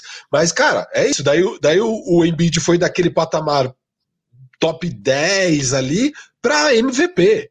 E é isso, cara, porque você tem uma predominância física que se você usar isso direito, é, fica imparável. Só que o Giannis é muito fácil de parar, qualquer um para. É surreal. Não, qualquer um é para. Você põe uma barreira na frente da cesta. É, é o jeito, porque ele qualquer, não consegue é, ir por cima é da barreira. É um cara que para, qualquer time para, né? Você monta um esquema e para. É. é muito fácil, é muito fácil. Exato. Então, assim, só que aí você pega esses caras que estão na minha lista, né, você não consegue parar. Você consegue parar se ele for o único cara do time, talvez, mas se o cara tiver ali do lado Drew Holiday, Chris Middleton e tal, Cara, você não vai conseguir parar esses caras. Entendeu? Você não vai conseguir parar Deve, o Booker. O, o, Bucks seria o campeão Booker, com o Booker, então. Ganharia do Nets sem, só com o KD, óbvio. Não, não. Booker o jogo, com o Middleton. O jogo de ontem, calma, às vezes, às vezes o coach Bud bota o Booker pra, no post-up ali. Não sei. Não sei. Não. Vai saber. Ele fala, vai saber o que ele achei vai Achei aqui, ó. Achei o esquema. É o Booker lá embaixo. Enfim. É... Yanis, Estamos curioso aí. Você tem um jogo muito importante para o seu legado hoje, porque assim como o Duran estava tudo nas costas dele, literalmente, e ele correspond... correspondeu muito mais do que esperado, hoje espera-se o mesmo do Yannis. Ou é, de alguém. E é doido, né? Na lógica, assim, pela lógica, eu acho que o normal seria o Bucks ganhar os dois jogos, tá? Mas Sim. eu não consigo confiar minimamente não, não que isso vai Eu não ponho um centavo assim. nisso, eu não ponho um centavo. um centavo, nem um centavo. Então, assim, é completamente, sei lá, qualquer coisa que acontecer agora eu não vou mais me surpreender. É, é. não sei. Eu só quero ver uma coisinha, Firu. Eu quero ver o Yannis parar de chutar de três. E toda vez que ele, toda vez que o Yannis chuta de três, cai uma árvore na Amazônia. É um negócio terrível, assim, morre um, assim. morre um golfinho. É, e é ele péssimo. deu, né, um, uma tijoladaça ali de três que deu maior sorte que sobra o rebote pro Brook Lopes, porque ele nem tava em posição de rebote, que foi uma tijolada Sim, tão forte é. que a bola voa ali para pro corner da esquerda. E, acho que é esse lance que depois a bola volta para ele, ele vai contra o Harden. Não tenho certeza se é esse lance, mas pode assim. Ser, pode ser. Surreal. É, então, Todas essas bolas que o Yannis chuta de três, sabe o que eu queria que ele fizesse? Desse um pull-up da, da linha do lance livre. Sabe? Ele, porque ele consegue. Se ele tem um chute de três, ele consegue bater para dentro, dar três passinhos e subir. Eu prefiro que ele erre esse arremesso do que fique tentando aí essas bolas de três horríveis. Ah, e tem mais uma hum. coisa, né? A gente falou da importância do Jeff Green nesse jogo. Óbvio que é o, é o jogo do Jeff Green, é uma especialidade dele ter um jogo bom, assim, bizarro de bom, e o resto ele ser um jogador medíocre. Mas nem tá isso. Falando do, você tá falando do Jeff Green ou do Marcus Morris? Jeff Green. Ah, tá. mas, mas assim, nem isso o Nets tem, tá? Ele tá fora do jogo 6, o Jeff Green. Ah, também. Ah, é? Ah, é? é? Cara, tipo, Firu, bicho. Você tem a camisa do Brooklyn aí? Acho que se passar lá, você pelo menos uma vaga no banco arruma. Pois é, eu, eu deveria ganhar uns cinco minutinhos nesse jogo aí. Você não tem tiro de longa distância. Eu acho que eu não tenho nada vai... mesmo. Eu não tenho nada. Não, tenho não nada. um rebotinho você tem. Você tem um rebotinho é, aí, vai. É, eu sou bom de rebote, eu sou bom de rebote. É, o ponto fraco do seu jogo? É, Oi? O, o, é, o ponto fra... é, o, é o ponto forte do seu jogo. Eu forte, e o Firu forte. desafiamos já o DPC aqui, que a gente tem uma combinação de pick and roll muito boa. Eu, eu conduzindo a bola, o Firu indo pra cesta. Acho que quando a gente pegar o DPC, mano, a gente vai perder tipo de 21 a 2. Mas vai ser da hora. Vai ser da hora. Falando em coisas ridículas, Firu, vamos falar dos Sixers aí? Um time. Meu que... Jesus amado. Semana passada trouxemos o nosso amigo Cauê, o, o famoso Cauê dos Sixers, porque achávamos que o Sixers já estava já tava no, na, na, na, final, já estava na final de conferência, já tava. Ficamos especulando Teria cenários. melhor ter deixado ele para essa semana, né? Se for, soubesse melhor. que ia ser isso, né? É, mas também seria. Ele tava deprimido ontem, né? Você, Não, ele, ele tava ele... No, no, WhatsApp ali, ele tava bem triste, assim, bem chateado. Ele tá pistola. Ele, ele falou que tá. não vai ver o jogo amanhã. É amanhã, né? É amanhã. Ele falou que ele não vai, vai assistir o jogo amanhã. Vai ele vai. Ele vai. Ele vai, ele vai. A gente Mas foi engraçado. Ontem eu e o Firu, a gente tava tentando convocar um poker ali online, que a gente joga aqui com os amigos e tal. Aí Abraço o Cauê... pro Kelvin Kerber aí, por sinal, nosso Estamos treinando, Kelvin. Guru, Aqui, nosso ó. guru do poker. Nosso guru. Estamos treinando. Tentamos convocar aquele poker ali, 11 e meia tal. Aí o Cauê, não, eu jogo depois do jogo, depois do Sixer. Eu já mandei. Tá tudo dominado, é 15 pontos. 15 pontos tá tudo dominado. E eles já tinham já cortado é. uns 11. Não, faltavam uns 5 minutos. E o Cauê falou: não, não, eu Cauê, conheço o meu time. Conhece, é. E, cara, a hora que o Cauê falou isso, mesa, eu fiquei pensando, meu Deus, mas como ele é cagão. Tipo, como? óbvio que o Sixers vai ganhar. Óbvio que, óbvio que o Sixers vai ganhar. E aí, cara, aquele é um meltdown, assim, sem precedente. Sim, sim. É, não é sem precedente, Posso... a gente já viu o clipe. Ah. Nosso clipaço ano passado deu umas dessa, né? Mas, cara, e foram dois jogos seguidos, né? Foi muito parecido com outro Firu, jogo, Firu. só que ainda pior. Deixa eu trazer uns numerozinhos de, pra ilustrar a pipocada. O Sixers, o Sixers chegou a ficar 26 pontos na frente. No intervalo, ganhava por 22. Então foi a terceira maior virada dos playoffs quando, com, com esse placar no intervalo. Tipo, chegaram a virar acho que 31 tal, mas essa é a terceira.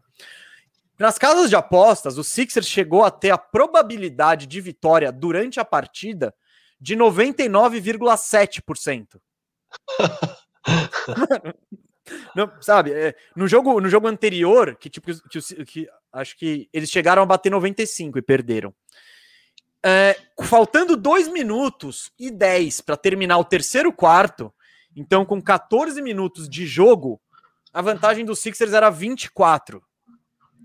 E eles tomaram no quarto período 40 a 19. Foi, gente, foi horrível, foi o... Eu queria ver uma série Bucks e Sixers, na real, porque os jogos iam ser 70 a 70. Porque os Sixers funcionam muito bem naquele, naquele esquema que a gente falou.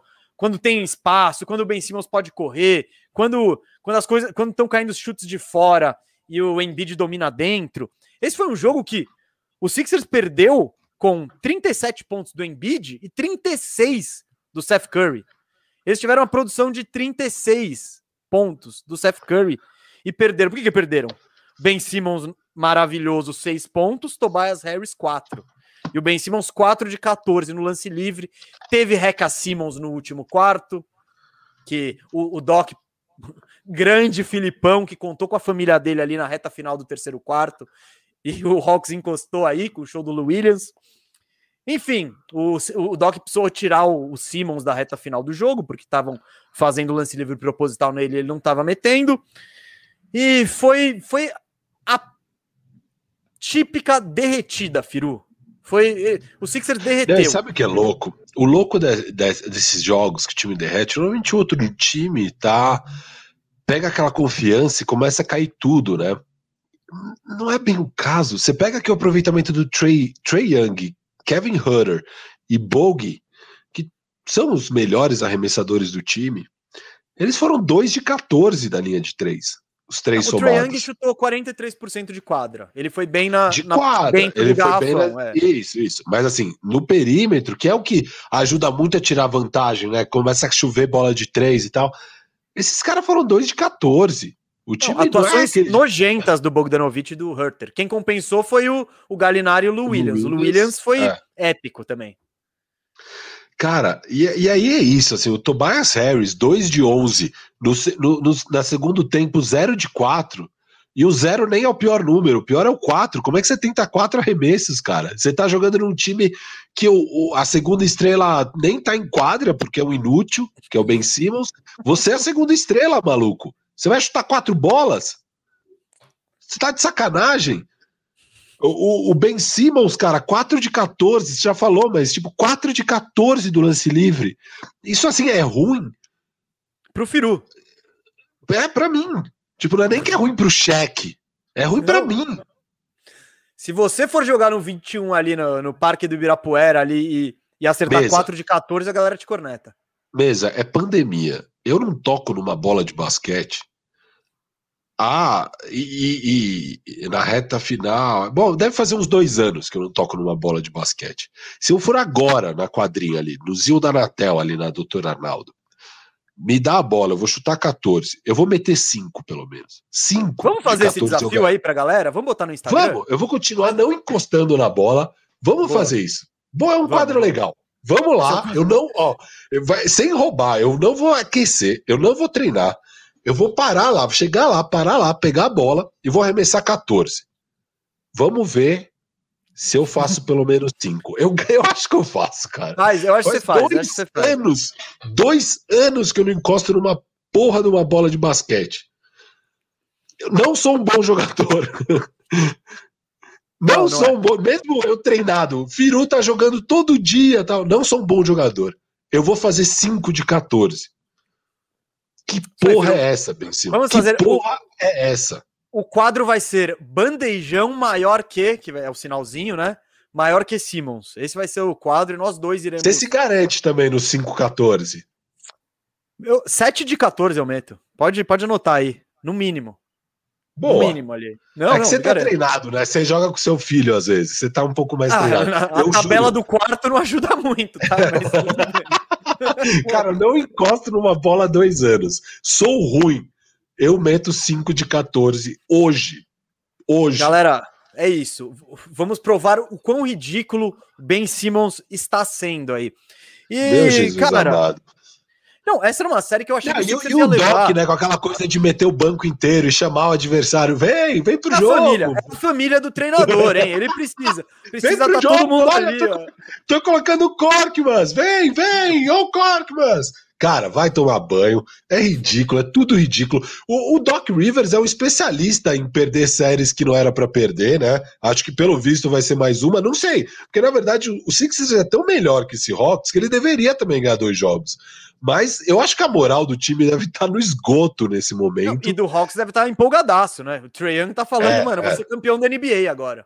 Ninguém me é, segura. É, se, se, bem que sei lá como é que tá a confiança desses caras que não, não tá caindo uma bola, né? O Bog, o Hunter. Mas, ô, ô Firu, é. mas esses caras, eles, eles são importantes, mas eles não são os determinantes. Tipo, se o, se o Williams é. sair do banco, o Williams saiu do banco e compensou. O Galinari saiu é, do banco e muita peça, a gente sempre fala é. isso, né? Eles têm muitas peças de qualidade. Eles, eles podem se dar o luxo de um jogo horrível desses caras. Sobre Geralmente. lesão, eu tenho duas dúvidas para você, mesa. Hum, traz. É, que eu quero, quero saber sua opinião. Hum.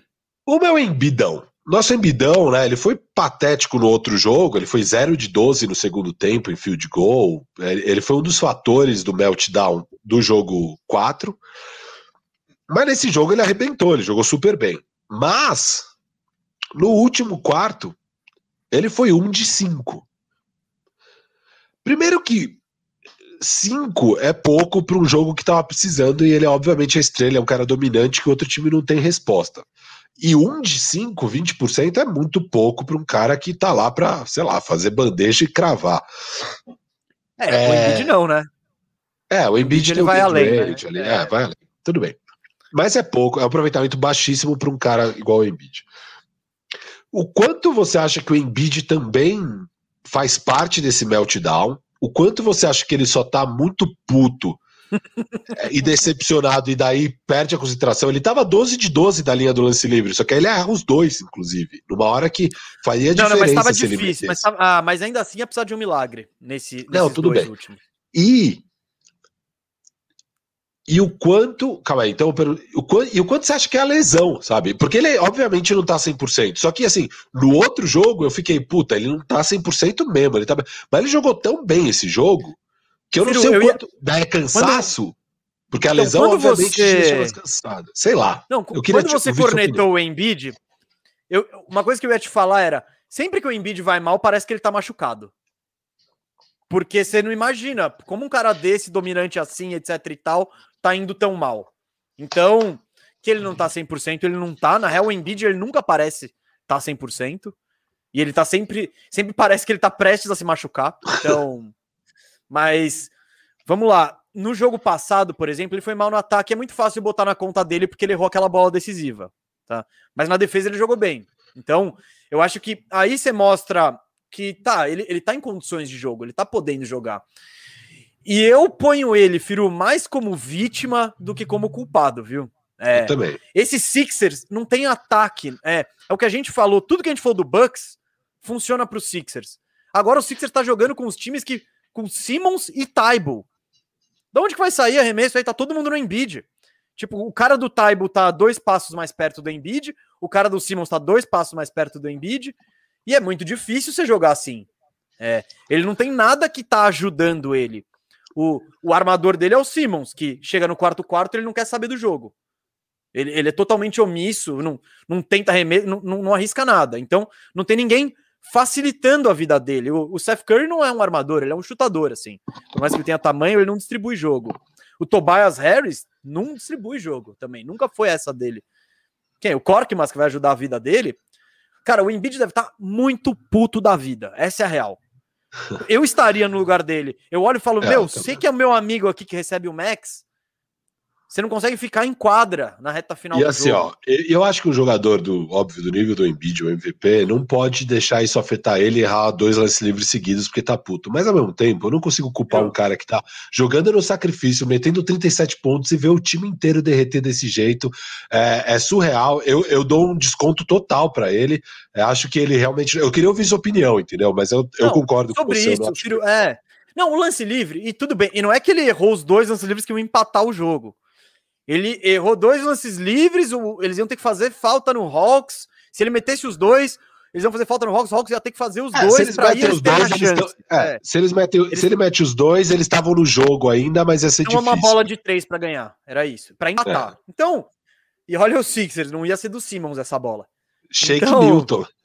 É, o, não, o, o, quando começaram a fazer hack a Simmons no, no quarto quarto, ele rolou acho que uns dois ou três e o, e o Doc botou ele no banco. Entrou o Shake Milton. O primeiro lance do Shake Milton foi um turnover. E um passe bizarro que deu contra-ataque sexta. Enfim. Essa série aí, Não, eu vou falar, prefiro, eu vou falar, pô, a gente precisa do Simmons, vamos exigir do Simmons. Cara, já estamos chegando no ponto que não dá, que eu acho que ele é isso mesmo. Porque ele não tenta, ele não tenta melhorar, ele não se arrisca a, é é, então, não, é ridículo um é cara com o potencial dele ter evoluído zero Nada. em quatro anos, assim, zero, zero. Ele é exatamente o mesmo jogador. É, é assim. ele regrediu ainda, que o lance livre está é, pesando ainda mais. É, acho que ele tá menos confiante, então tá ainda pior. Assim, é indesculpável, é coisa de vagabundo, assim, é vagabundo, não, não tem outra. Joga, porque jogador, quando tá com o nível dele de. Tem o nível dele de talento, de, de condições físicas e tudo mais. Se você não é um vagabundo e se esforça pra caramba, você vai chegar acima desse patamar, pelo menos. Eu discordo sabe? porque o, o, o Yannis, e a gente até fez um radar bandeja sobre isso. Cara, o Yannis treina lance livre pra caramba. Só não, que... não, mas não é só lance livre mesmo. A, a, a falta de evolução não, não, do, do Simmons não é só lance livre. O, o Giannis é um cara que evoluiu enormemente, porque trabalha duro. É, assim, você pega o Giannis de é, quatro anos atrás para dois anos atrás, de dois anos atrás para agora, o jogo dele evoluiu, sabe? Eu, só que eu acho que ele ainda pode evoluir mais e usar melhor o que ele já tem. Uma coisa é essa. Agora, o, o Simmons não evoluiu em nada. Em nada. Não tem nenhum fator que você fala, não, aqui ele progrediu pra caramba. Você lembra aqui? Só na defesa. Defesa sim, mas a gente tá falando ofensivamente. Ele, ele né? disputa o rookie do ano com o Donovan Mitchell. E ele ganha, e naquela época todo mundo escolheria o Simmons. E mesmo dois anos depois, ainda, acho que a maioria das pessoas escolheriam o Simmons. Hoje em dia não é tem porque... um ser humano não, na não, vida não. que Hoje cogita dia... comparar. Pega o Tobias antes. Hoje em dia pega o Tobias Harris antes. Tipo, é, é isso. É porque é há dois anos, há três anos, quando ele entrou, falavam, nossa, o potencial físico tá aí. Olha a explosão desse cara. Olha a visão de jogo desse cara. Olha a defesa desse cara. Só falta desenvolver um arremessinho. É o mini é LeBron. Mas ele, Essa é minha preferida. Mas, ele, é preferida. mas eu, eu, não acho isso errado. É, ele, ele, você olha o estilo de jogo dele, você pega o LeBron no começo da carreira tal, ele tem um mini Lebronzinho ali. Ele é alto, ele consegue armar o time, ele é explosivo, chega no aro quanto, quando ele quiser. Não, eu Só que... o porquê da comparação, né? Mas... Não, lógico. Só que a grande diferença aí, eu, eu, e a parada que eu acho mais foda do Lebron como jogador é a capacidade dele de evoluir. Tipo, você vê a carreira dele, ele, ele antes ele não tinha post-up, ele não tinha chute de fora, ele era inconsistente no lance livre. Cara, ele, ao longo dos anos, ele foi acabando com todas essas debilidades. E hoje em dia são pontos fortes. Assim, por exemplo, post-up, na época do Miami ali, na época do Cleveland, primeira passagem, ele não tinha na, nada de jogo de post-up. Hoje em dia, pô, só se jogar a bola lá vai sair coisa boa. Enfim, o Ben Simmons, você fala, não, pô, mas tá faltando um arremesso um pouco melhor, mas esse cara tem 20 anos, 21, vai chegar. Já, é, eu fiquei muito tempo nesse barco, viu, Firu? Você também, eu acho. É, a gente eu, ficou. Eu acho que a gente já largou esse barco, tipo. Não, não. Larguei. Nem chega. Ele, ele, ele já chegou naquele patamar de que irritou a gente, é, irritou, não eu e você, mas as pessoas num nível Cauê. que agora é tipo. Agora é tipo, cara, vai, você precisa agora mostrar alguma coisa pra gente voltar a te dar algum crédito. E, e cara, é uma pena pro Daryl Morey, porque até entendo o lado dele de, ah, vou tentar um ano aqui para entender. Só que, cara, o valor. De... É, a gente era contra. Eu e vou. Peraí, aqui, ó, aqui, ó. Aqui não. Aqui não. Não, eu tô falando que eu entendo, eu era contra, eu entendo, eu era contra, mas eu entendo. É, bicho, o valor de mercado desse cara despencou agora. Despencou, despencou. Não, aquela coisa. É. Antes, Firu, dava para dar aquela ligadinha pro Denver e falar: ô, oh, e aí, o Jamal? Ô, oh, e o Spider? Ô, oh, e o Booker? Hoje em dia, você vai ligar. Ele tava nessa conversa, né? Ele tava é... nessa conversa. Agora é tipo. Ligar... Ô, posso pegar esses cinco anos de contrato do Paul George aí? Que tal? Vai ser tipo é, isso. É, Por é. sinal, achei a troca, Firu. Agora. Gosto muito pros dois. Acho bom. Vou guardar para arrumando a casa. Mas não é? É bom? Pô, é bom. Bom, bom para todo mundo. Gente, relembrando aqui a audiência rotativa. Monstro. Audiência rotativa, galera. Amanhã a gente estreia um novo programa, um novo velho programa. Estamos, estamos com o canal na Twitch e amanhã, três da tarde, vai começar o nosso Arrumando a Casa, que é um quadro que começou no Bandejão. E agora a gente vai ter um programa só disso. Começaremos com Lakers, mas com certeza a gente vai arrumar o seu time, tá? Porque tem mais times do que semanas no ano, inclusive. Então, é, fique de olho amanhã, três da tarde no Twitch. Espero você. Mais alguma coisa aí, Firo, desse, desse, dessa série, desse jogo, desse Sixers maravilhoso? Não, chega. É, chega. chega. Mas eu gostei da minha troca. Eu acho que a conclusão desse. Eu vou lançar para o Cauê ali. Ele vai falar, não, ele não tenta querer, pegar ele o. Nunca quer, ele vai troca. Ah, eu queria falar ele mais uma coisa. O Kawhi. ele vai querer o Kawhi. Eu, falar, é. Eu, eu, quero falar mais uma coisa desse Sixers. É, que péssimo dia, né, para esse anúncio dos times de defesa. O Taibu tá lá no segundo time. O cara não. Assim, se ele é tão bom na defesa, você vai colocar ele em quadra mais do que 20 minutos, não. sabe? Porque ele é tão. Firo, firo, firo, firo, Mas eu acho que em qualquer outro time ele jogaria 30 minutos. Qualquer outro time. É que os Sixers a gente tá vendo. Não, não tem, como é. colocar Simmons e Taibo. Não tem. Uhum. Então, eu acho que ele, ele, ele perde. Eu acho ele sim um excelente defensor. Ontem ele fez uma cagada, ele caiu Na, na Não, jogada mais manjada, o fake de três Ele- ali. Que... E no lance anterior, o Trey Young passa por ele como se ele nem existisse, assim, é ridículo. Daí no lance seguinte ele cai naquela, faz a falta de três no cara, é, é só assim. que pe- porque- Porque, cara, beleza, vocês são ruins no ataque, vocês estão pipocando. Bicho, vocês deveriam ser uma das melhores defesas da liga. Fecha Mas aí são, o. Mas são. É que é a questão da bola de neve, a avalanche, sabe? É, Puta, não, nada uma dá coisa errado. outra. Aí Não, você erra arremesso, você toma contra-ataque. É tipo, você não tá com a defesa armada tanto. Você não consegue fazer uma cesta, o outro time tá sempre contra-atacando, sempre pegando você desprevenido. Enfim, Sixers. É capaz que o segundo arrumando a casa seja do Sixers, tá? Se eles caírem, a gente já vai se divertir de novo botando o Simmons em todos os times da NBA. Boa. Boa, mas não tá definido ainda, gente. O que tá definido é amanhã, três da tarde, arrumando a casa, Twitch. Programa novo. Vamos, vamos fazer um super chat aí, Firu? Antes da Bora, gente é saltar do para a conferência Oeste, ó, eu vou ler aqui os superchats. Não vamos, não vamos botar na tela, galera, mas tá tudo salvo aqui, então vai com o nominho, vai com tudo. Primeiro é do Pedro Correia. Passando para lembrar, e agradecemos sempre a contribuição, tá, gente? Isso ajuda muito o canal Bandeja e o Bandejão. Pedro Correia aqui. Passando para lembrar que Trey, que Trey e os Hawks estão vivíssimos. Pô, mais do que nunca. Dá para sonhar numa final de NBA. Dá? Que, que doideira, cara. Que doideira. Você vai pegar, você vai pegar ou o Nets arrebentado ou o esse Bucks, que, porra, que É o- bom. O Sixers 2.0 sem o Embiid. Aliás, não tem nada, né? É, acho que a única coisa boa que pode sair mesmo do leste é se o Nets vai até a final e até lá recupera pelo menos um dos dois. Porque de resto, cara. é- nossa, que temporada Eu da NBA. Mas eu meu gosto, Deus. eu gosto dessas temporadas aleatórias. Eu gosto de campeão nada Ah. a ver. Ah, eu me divirto. Ah, Você não tá se divertiu demais. com o Durant? Tá todo mundo machucado. Não, eu acho que a, a definição dessa NBA desse ano é, é aquele. Sabe aquele dia que você vai dar um rolê e dá tudo errado? O carro passa na posse, você se molha, você rouba o seu celular, você é agredido por uma velhinha, é, sei lá o que, tipo, dá tudo errado. Só que aí no final dos dias você, sei lá, você se divertiu, você deu risada da merda Sim, toda, mas foi um dia de exato, bosta. Exato. A NBA esse ano é isso, é tipo, que merda, mas tá, sei lá, tá divertido, tá engraçado, tá, eu me diverti. Sim, é legal, é legal, é legal. Não, não, exato. É, Isso foi um must watch TV ontem, o Sixers. Assim Foi, como foi, teve foi. no outro dia. Então, por mais que os playoffs tenham, estejam marcados por lesões, tá? Que os times estejam um pouco debilitados, toda noite tem coisa interessante ali e vale a pena ver. Ah, vamos para a próxima aqui. Pedro Neiva de Melo, valeu pela contribuição. Depois das últimas noites, nenhuma previsão mais se, se sustenta. que bom. Sim, É a gente tá errou tudo. Então vamos sonhar com uma final CP3 e Trey. Como vocês imaginam o encaixe desses times? Cara, eu acho que seria muito legal essa final. E sabe o que eu acho? É um negócio que eu ia falar depois, vou falar agora. O Chris Paul, lembra que eu falei da sorte do LeBron ano passado, que não pegou ninguém? O Chris Paul até agora pegou os melhores adversários para ele. Porque ele não, teve que pegou marcar ninguém, Só pegou teve time que marcar ninguém. É, não. sem armadura. Então, isso tá maravilhoso. Ele, com, ele tendo que marcar o Trey, esse duelo ia ser muito legal. Eu acho que nenhum dos dois treinadores ia querer um marcando o outro.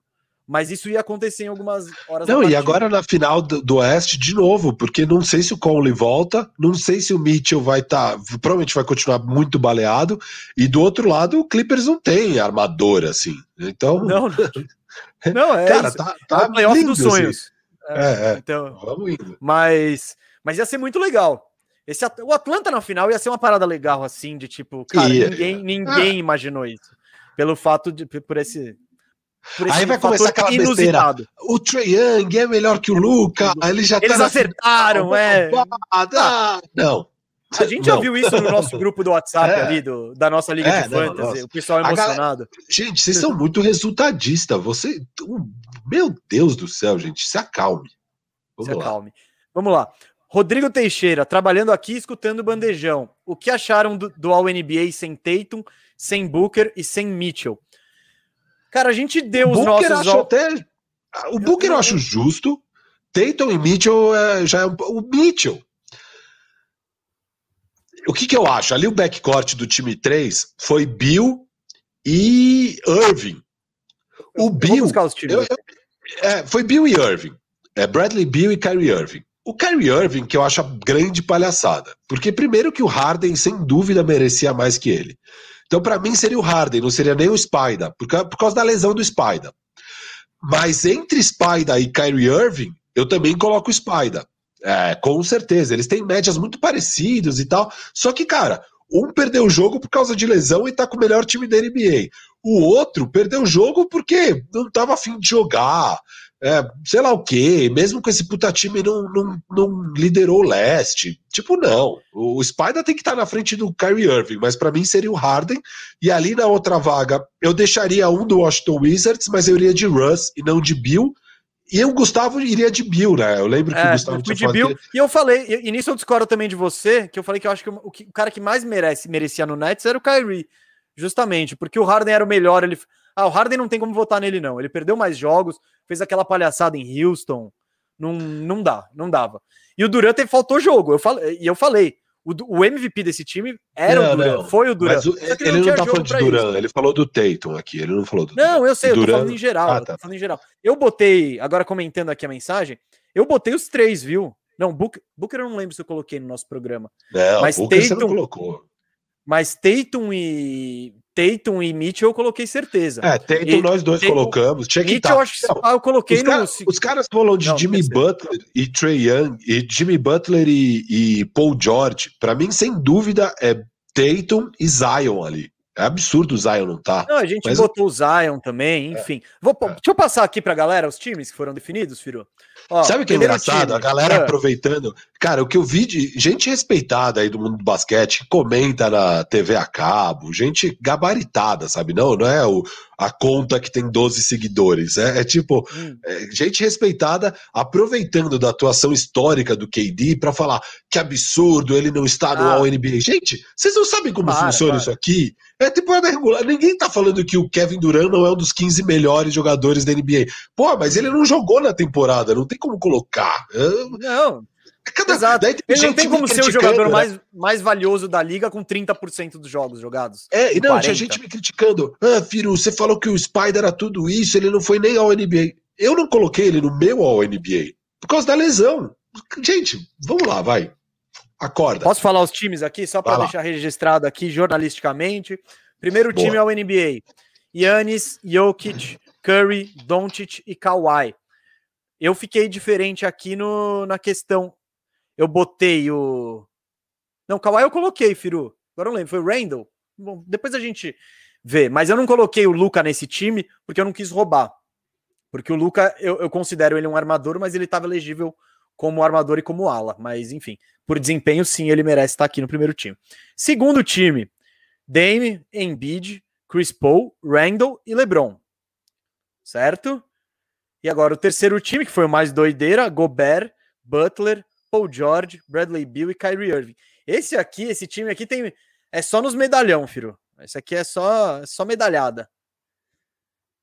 Mas é isso, gente, tá registrado. Opa, Firu saiu e eu nem vi. Eu tava falando com ele aqui que eu tava vendo os times ao NBA, nem vi.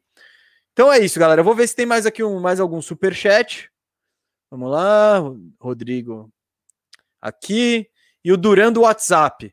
Firu fala, ah, é, essa é pro Firu aqui. Mas vamos lá. Firu falou que Luca é o segundo melhor jogador da NBA. Duran. É, e deve estar tá perguntando o que, que acha do Duran. Eu, nessa aí, eu discordo do, do Firu. Eu acho o Luca incrível. Eu acho que ele tem potencial para ser maior do que o Duran, tá? E, e o Duran, a gente tá falando de um cara. Acho que no programa passado a gente especulou. O Duran vai ser top 10 da história, top 15 da história. Ele tá nesse patamar. E só do Lucas ser comparado com ele, só do Lucas tá na bom, tá na conversa já é um elogio pro Lucas, assim, porque ele é muito jovem e vai chegar muito longe. O, o, ele pode ser o maior da história, sei lá. O potencial dele é absurdo. Mas nesse exato momento, e aquela coisa, se fosse para começar uma franquia hoje, eu pegava o Luca. Mas nesse exato momento, o Duran é melhor do que o, que o Luca, eu acho, pelo menos. Firu, então, te, então o Duran do WhatsApp aqui no Superchat veio te cobrar aqui, ó. Firu falou que Luca é o segundo melhor jogador da NBA.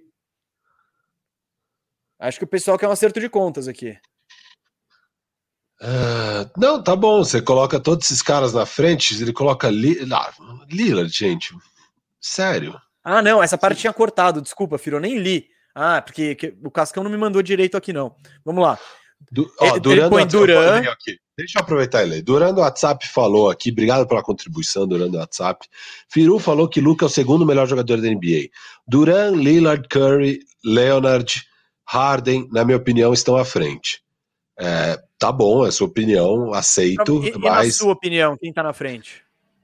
Cara, eu, eu tinha falado isso, né? Eu escolho o Luca em segundo, mas acho que é totalmente debatível entre ele e Duran. Não tô falando isso por causa desse jogo incrível, eu já falei lá atrás. Quando eu falei que eu escolho o Luca em segundo, eu falo, o único cara que pode disputar com o Luca em segundo lugar é o Duran, e disputa, eu prefiro o Luca hoje.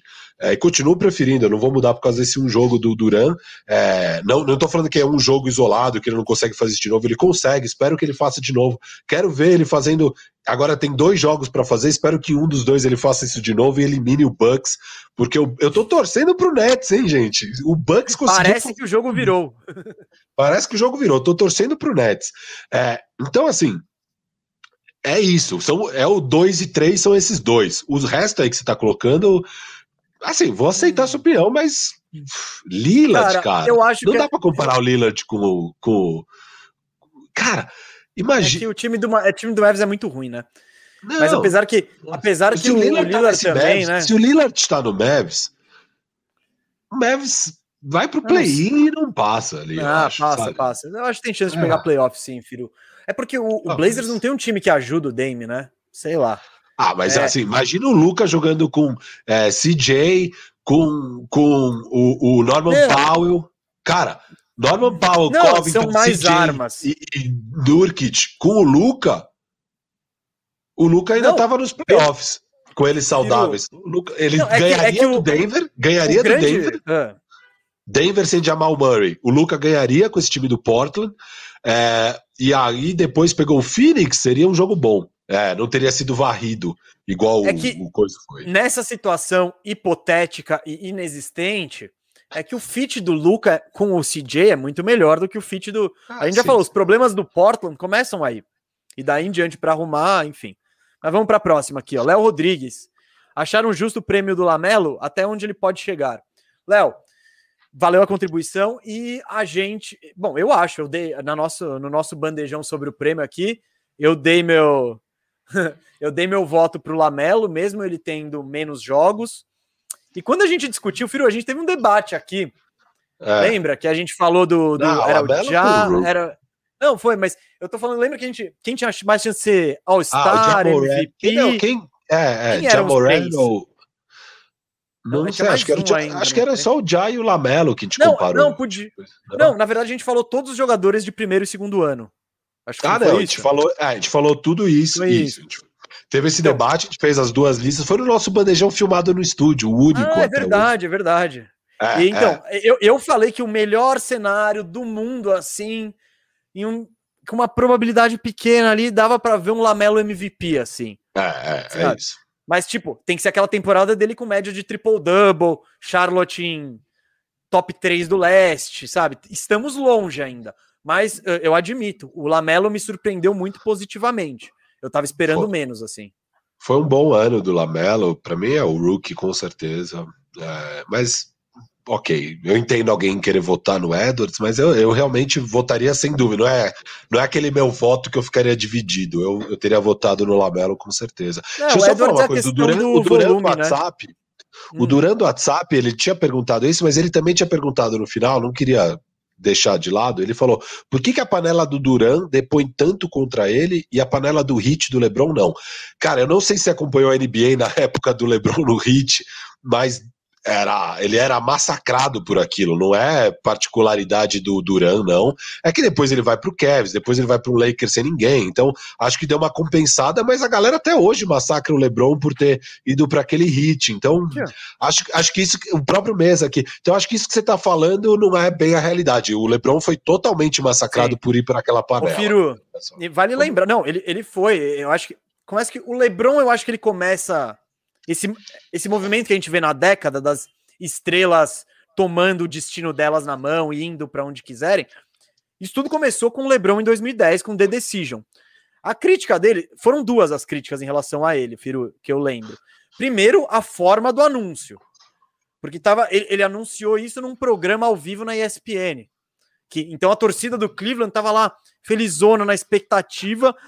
E, mano, ele fala: legal, gente, tô indo pra Miami. Pô, começaram a quebrar tudo, queimar camisa. Eu acho que The Decision só poderia ter sido feito se ele fosse pro Cleveland. Tipo, se fosse um, um programa com final feliz. Então, essa falta de sensibilidade. Mas é hora, aí... em retrospecto aqui, voltando. Ah, não, mano, não. Imagina, imagina o Mago Valdívia não, prestes a renovar. Ele, não, ele... Nossa. É, então. Não, é isso. Né? Não, não, para, nem fala isso que eu já não vou dormir à noite, cara. Já basta então, o Magrão ter feito isso. Que... Já, então, já... e o Magrão já doeu bastante, né? Então, imagina o Mago. Demais. Depois ainda teve o Love, mas o Magrão foi o que mais me pegou, tá? Magrão, eu ainda te amo. Eu, eu te desculpo por isso, tá? Pô, demorou, hein? Demorou. E ele com certeza Eu tá demorei pra desculpar. Eu demorei pra é. desculpar, mas desculpei. Magrão, eu ainda o Firu acho que tá talvez... virando uma pessoa melhor, hein, gente? É, eu desculpo, Magrão. Eu gostava tanto desse cara. Vamos lá. É. Não, e a outra crítica, o Firu, Firu, Firu, Firu, Firu. E a outra vai, crítica, vai, vai. que aí, aí sim, essa eu também endosso. Ele foi pro time do Wade, né? Ele formou uma panela e foi pro time que, que já tinha vencido. Ele foi pro time do outro cara. Não é que ele não tinha opções, ele poderia ir pro Knicks, assim. Isso seria ousado, assim. O Bulls poderia. Mas ele, ele quis não, se juntar ao três superstars. o Knicks já tinha o Carmelo ainda não? Não, ele tava no Denver, né? O Carmelo. É, o Carmelo, Carmelo ainda foi... tava no Denver. Não, o Carmelo, é, 2009, né? É, 2009 que, tanto foi... que o Carmelo não se junta, é o Bosch, é o Bosch e não o Carmelo, porque o Carmelo tinha assinado uma extensão é, Sim, nos ele tinha um ano diferentes. já. É, é, ele tinha um é. ano. Então, então, isso eu critico. E, e aí critico ainda mais o Duran. Porque. E ainda. Isso aí tem muito da formação, né? De como a gente começou a ver basquete, pelo menos eu. Eu sempre vi os caras com fidelidade ao time, fazendo de tudo para levar adiante e tal. Tudo bem, eu entendo que. Eu entendo o LeBron ter é. saído do Cleveland, que aquele Cleveland era um lixo e tava fadado a continuar um lixo. Mas eu acho que tinha opções mais competitivas, assim, sabe? Em que ele continua, ele não estaria no time de um MVP das finais, sabe? E o Duran, e o Duran ele fez isso ao extremo. Ele foi para o é. time de 73 vitórias. É, o Duran nem precisava. Deixou a liga sem competição. O LeBron ainda tinha alguma competição. Tinha um Spurs fortíssimo, tinha o, o Lakers vindo de um bicampeonato. É, enfim, tinha coisas. O próprio Dallas, que, né? o próprio Dallas, tinha o próprio Boston, talvez, não sei agora direito, Chicago eu tô falando assim Bulls, assim Era o Chicago Bulls Derrick Rose. Ainda de competitividade, o Miami era o favorito, mas não era essa barbada, né? Que é o que, cara, quem lembra, quando o Duran vai pro Golden City Warriors, tipo, acabou, não, não tinha mais competição naquele ano, não tinha como competir. É, e acho que essa, essa é as duas são muito criticadas, mas assim, só, só isso, ele foi muito massacrado, tá? É que talvez você não lembre disso. É, falamos do Léo, Vitor Delmondes, obrigado também. Poderiam, por favor, bater no meu hit, igual vocês bateram no Simmons? A gente tá precisando para ver se muda alguma coisa. Vamos e vamos fazer um arrumando a casa do Hit também, que o Hit tem muita oportunidade legal é, para melhorar. O Hit ainda tá numa ótima posição, viu, Firo? Ótima, é... ótima. Não, foi uma tipo, temporada playoffs desse ano foram uma decepção, mas vale lembrar que eles chegaram na final no ano passado, tiveram um mês de, de pré-temporada, de descanso. Exato. Nenhum time que foi para final enfim. foi bem esse ano. Todos os times é. foram mal, todos os times se machucaram. Vocês tiveram muito problema de lesão. É uma temporada bem esquisita, tá? Não, não leve a não seja, ó, não seja mal acostumado, tá? Porque se você, se você acha que tá ruim, vem torcer por Orlando. Muda aqui de time na Flórida, que é outro cenário aí. Mas brincadeira à parte aí, eu acho a situação do Hit muito boa assim para o futuro. Eles têm molecada, tem cap space, tem bons jogadores. É, e tem um bom técnico e uma boa organização, que dá um, dá um ânimo a mais. Alan e Lourdes. Alan? Ah, boa, vai lá. Boa. Agora, agora não tem o delay, não. Agora a gente não tem delay. Fiz um pix para poder enviar esse super chat. Bandejão, melhor programa de esportes, Mês e Firu. Obrigado por fazer um programa tão excelente. Abraço. Porra. Você Obrigado, quer falar? Eu não, tenho, eu não, tenho, palavras, cara. Eu não tenho é, palavra. Obrigado. É muito... E a Lani Lourdes está sempre presente aí. Muito obrigado pelo apoio. Sempre. A gente agradece é, a moral. Demais.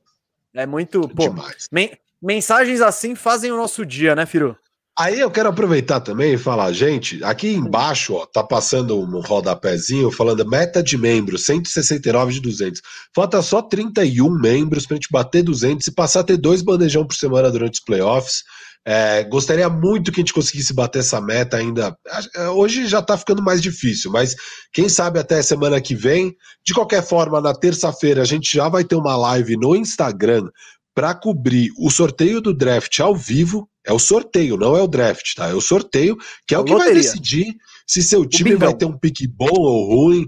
É, a, a, os destinos da franquia podem mudar, até porque esse draft já está carregado de muito bom talento. Então, vai lá no Instagram do arroba canal Bandeja e acompanha com a gente a partir das 9h20 da noite na terça-feira. É, queria agradecer aqui Rafael Grit e Pedro Gomes Luan, que viraram membros.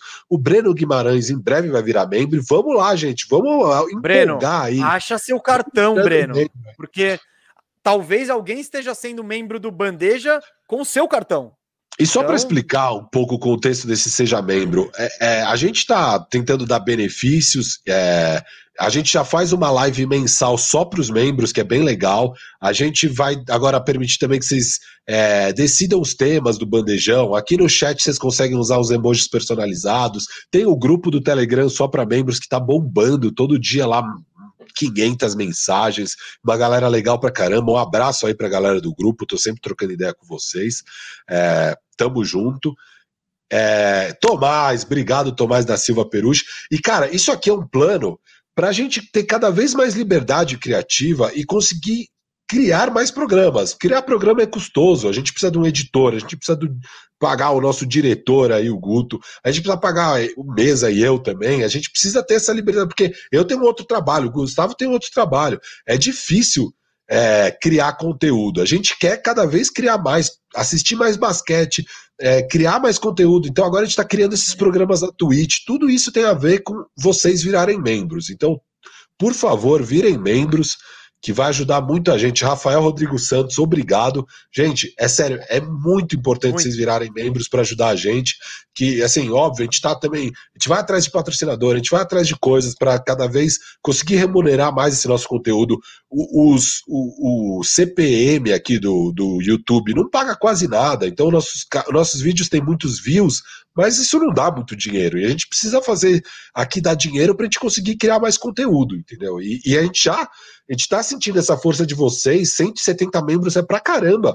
Mas de verdade, eu tenho meta de um dia ter mil, dois mil, três mil membros. E a gente quer conseguir fazer radar especial só para vocês. A gente quer fazer mais bandeja explica. A gente quer fazer bandeja explica todo mês. A gente quer ter um programa de entrevista do Gustavo. A gente quer ter um programa só meu de análise. A gente quer ter, cara, é tanta coisa que a gente quer fazer. A gente está realmente com planos ambiciosos para o canal. E esse apoio de vocês é muito importante. E tá legal demais, a gente está criando uma comunidade muito legal para trocar ideia de basquete. O Twitter muitas vezes é um meio ali muito poluído e negativo para conversar de basquete, venenoso. É, e aí a gente está criando esse ambiente muito legal, cara. Sério, o grupo do Telegram é animal. Eu achava que eu não good ia usar. Vibes, good vibes eu tô total. lá usando quase todo dia, trocando ideia com a galera. É, é legal demais e, e, e é legal encarar o basquete dessa forma, assim, sabe? Com seriedade, com respeito, com muito amor, que eu acho que é como eu e o Mesa a gente encara.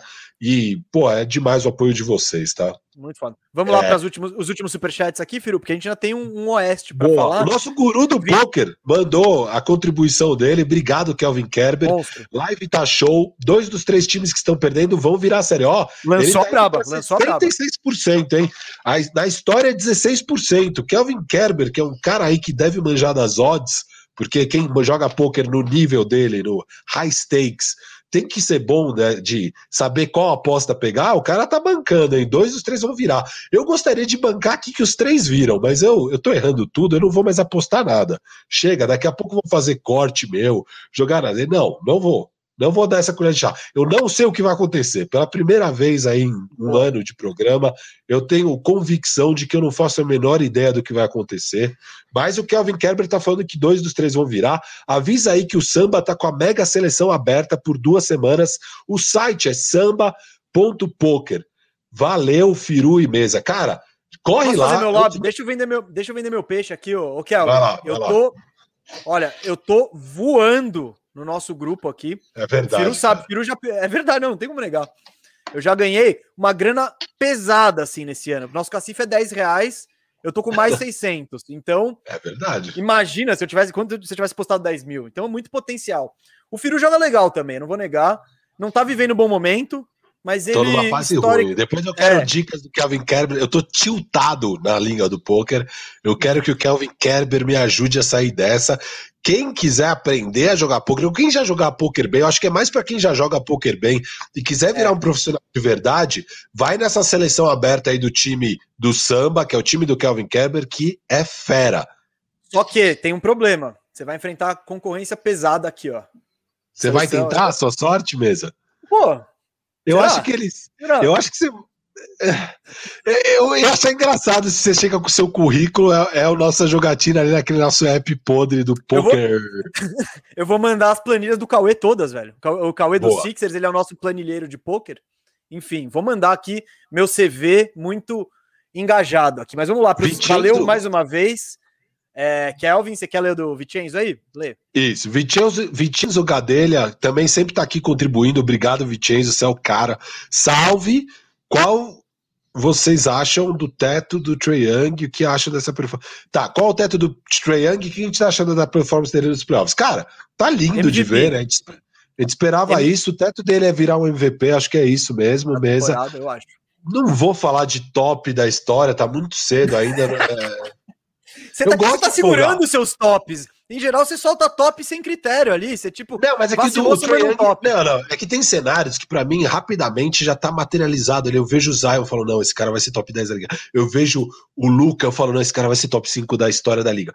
O Trae Young, eu ainda quero ver mais pra tentar colocar na minha cabeça aqui qual o lugar dele, talvez, potencial aí da história, mas eu concordo que ele tem potencial pra em uma temporada ser o MVP. O cara é bom demais, ele tem swag, ele é da hora. Eu gosto muito do Trae Young. Nunca fui um hater do Trae Young. É, corintiano maluco, valeu, virou membro. audiência qualificada do Bandejão. Esse é. Muito Matheus obrigado aí. Matheus Estamos- Ranieri. Ó, eu, eu queria ver quão maluco ele é, se ele é maluco de comparar Ralph com o Kanté, mas vamos lá, Matheus Ranieri. Gostaria de um arrumando a casa Eu não devia ter trazido esse tema agora, porque você sabe que eu não consigo me segurar. Santo... Não, não, não, vai se segurar porque tá acabando o tempo. Santo Antônio Esporas, a gente vai falar de Spurs. Você, Matheus Ranieri, e o E Pacheco, o Pacheco. Gostou nosso dessa, chefe, Pacheco, vai finalmente ficar feliz com a gente. Talvez dê um aumento aí pro mesa de finalmente falar do Spurs. Alain e Lourdes. E já tem um convidado. 200 Já tem convidado. É isso. É, É isso? Vamos nessa, Vamos Firu? bater, vamos bater, ó, tá Vamos chegando, bater. hein? 27. 27, vamos lá. Vamos aí, galera. Vamos que dá aí. E é isso. Bateu até segunda, a gente vai dar um jeito. Eu vou meter um, um call in sick no trabalho. Firu, não sei, mas se, se bater a meta, segunda tem bandejão. Firu, vamos. Cara, vamos falar do único time que. Não, não, vamos falar primeiro então do que tá indefinido, da série mais doideira. Essa, o que rolou ontem foi doideira. Foi muito doideira. O, quando o Kawhi se machucou, ele tá com uma lesão, ele se machucou no jogo 4 e tá, não, jogo 5, no jogo 4 ele se machucou e ficou fora do jogo 5, com uma lesão no menisco.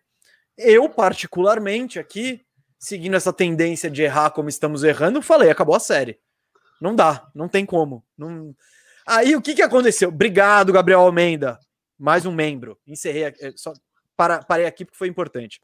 Tá, Mas... o Matheus Maier Murilha também virou, tá? Então, Ah, também então queria- boa, obrigado, obrigado. O...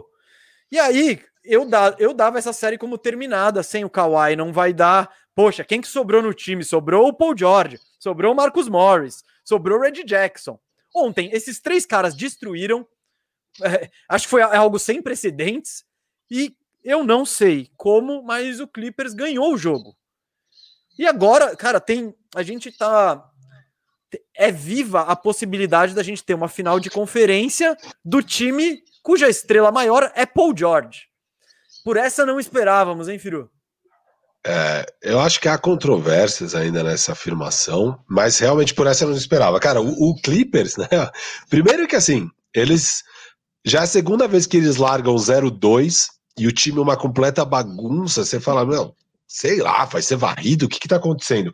E ó, e, uma coisa que eu levantei que eu não esperava: 0-2 só 6,5% das vezes o outro o time vai lá e ganha 4 das 5 e vira. Então, assim, a gente sempre fala de uma virada 3-1, né? Que é muito raro e é um vexame você perder as três seguidas e tal. Mas para virar 3-1, é, aconteceu 4,9% das vezes. Virar um 0-2, 6,5%. Não é uma diferença tão grande. E o Clippers está aí pela segunda vez virando um 0-2. Os dois roteiros parecidíssimos, né? É, é um 2-0 acachapante, que parece que não tem saída. Aí o, o Tyloo faz as mesmas mudanças, aposta no small ball, para de jogar o Zubac, passa a jogar o Terence Mann, que sei lá por que motivo ele não gosta de colocar esse cara na quadra os dois primeiros jogos.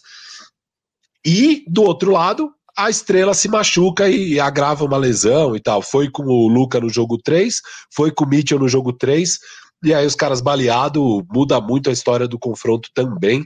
E é isso, né? Eu, a, minha visão, e, então só para falar, a gente deu Clippers como morto, eu pelo menos dei, quando tava 2 a 0 pro Dallas, depois empata 2-2 e fica 3-2 pro Dallas, dei de novo como morto, eles viram. Aí agora 2-0 pro Jazz, dei como morto. Eu já dava antes de começar a série, mas dei como morto, 2-0.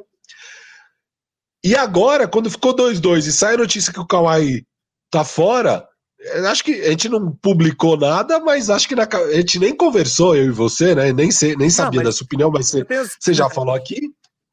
Mas assim, acho que a opinião geral é que não ia ter chance, né? E, de novo, tá aí o nosso clipaço, um time de Muita garra, camisa.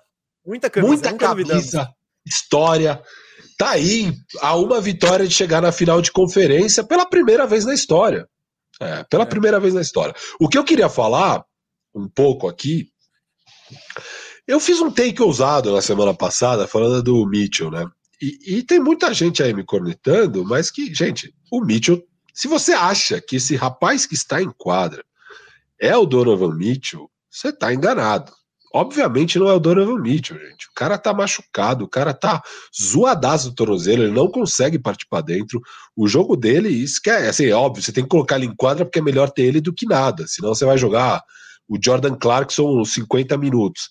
Mas assim, é, ele tá indo pro sacrifício, não é. O, o Mitch é uma infelicidade. A gente tá com esse playoffs que para todo lado não é.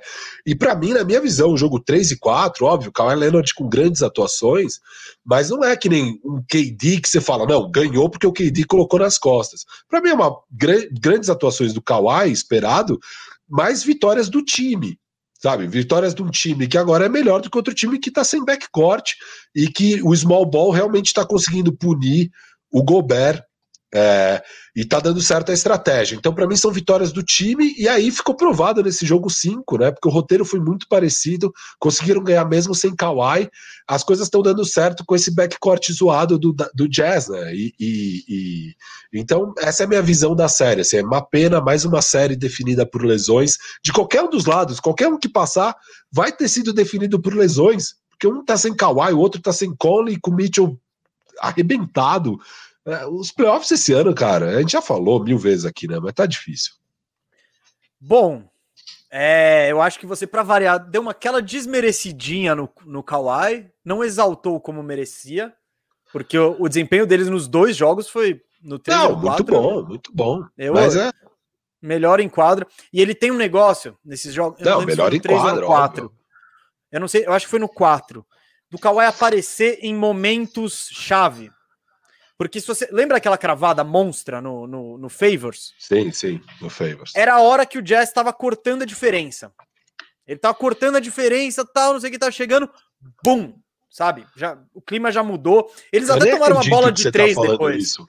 Hum. Eu nem acredito que você está falando isso, porque parece que você que a gente combinou antes e você está levantando a bola aqui para mim, porque daqui a pouco eu vou vir com um assunto muito parecido com esse.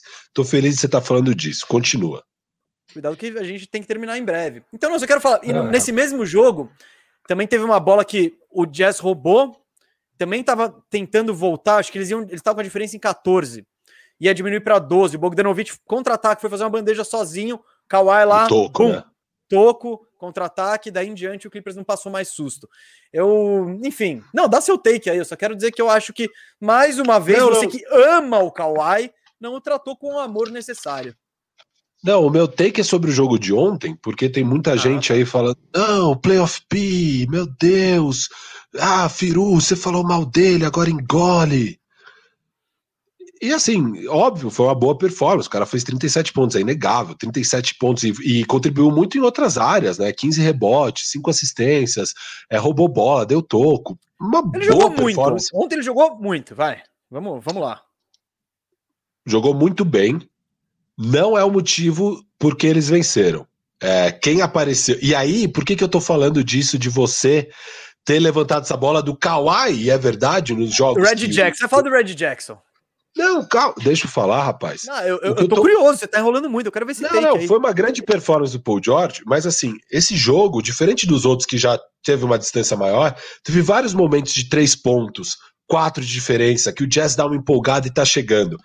Nesses momentos, o Paul George não se encontrava em quadra. É, aliás, no segundo, o segundo metade do jogo, né, o segundo tempo, terceiro quarto, principalmente quarto quarto, ele, ele assim, muito pouco decisivo e precisava ser decisivo. E quem foi decisivo? Teve um momento ali que o jogo apertou e ficou 83 79, duas cestaças de Patrick Beverly. Depois o jogo aperta e fica tava uma diferença grande, aí começa a apertar ali, faltando 5 minutos, 6 minutos, quem aparece? Marcos Morris. Red Não, Jackson. Jackson. Red Jackson, depois o Batum mete uma de três, depois o Marcos Morris mete uma de três. Paul George, nada, nada ofensivamente, nada. Óbvio, ele é, jogando direito, jogando direito, mas assim, quando arremessava, errava. Deu uns três turnovers. Eu tenho aqui a lista dele. Ele não, assim, não é uma performance. Eu entendo quem olha um box score, vê 37 pontos, vê que o time ganhou sem o Kawhi e fala: nossa, que performance histórica do Playoff P, não sei o quê. Cara, ele não foi um cara decisivo no jogo, apesar de ter jogado muito bem, uma boa eficiência, sei lá o quê. As horas que mais importava, e óbvio, é importante você ter um jogador que consegue nas horas calmas ir com volume e com eficiência, é, anotando pontos, e foi isso que o Paul George fez. Mas nas horas que importava, não foi isso que ele fez. Ele não estava lá para o time na hora que importava. Teve vários momentos que a hora que ia tranquilizar e era hora de abrir a vantagem, ele se desligava na partida e dava turnovers. Teve três ou quatro turnovers no segundo tempo dele. Seguidos, assim, numas horas que daí permitia que o Jazz voltava. Aí o Jazz voltava, não é que ele chamava a responsa e metia uma bola de três, não. Era, sabe, ele fez uma cesta no último quarto. E a sexta foi justamente numa falta o juiz apita a falta, e daí a minha, assim, ah, já vou pro lance livre e converte, porque de resto ele não converteu nada, ele errou os outros três arremessos de quadra. Não é uma performance que eu fico, nossa, o cara foi clutch, sabe? Ele não foi clutch, ele foi muito bom. E ele é muito bom jogador. Mas não foi uma performance de super estrela que eu falo, puto, o cara levou para casa esse jogo. E eu acho que só tá falando isso quem tá mais olhando o box score do que vendo a partida. Você vê a partida, é uma vitória do time, novamente. O time do Clippers foi melhor do que o time do Jazz. Nos momentos é... decisivos, quem apareceu foi Red Jackson, foi Batum, foi Man, foi muito pouco Paul George. Muito pouco Paul George. Eu entendo o que você tá falando, Firu. Talvez o pessoal te chame de hater por aí, não sei porquê. Não Talvez. sei porquê.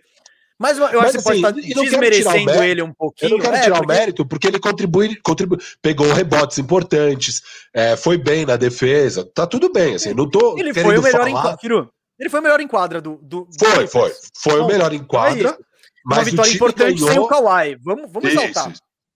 Tá, mas o time ganhou porque o time foi melhor e não porque ele colocou nas costas. Porque se olhar o box score, pode parecer que aquela vitória, tipo KD, um pouco menor, mas aquela super estrela. Não, não foi. Foi de uma estrela, um bom jogador, sendo o melhor em quadra, e o time ganhando do outro time.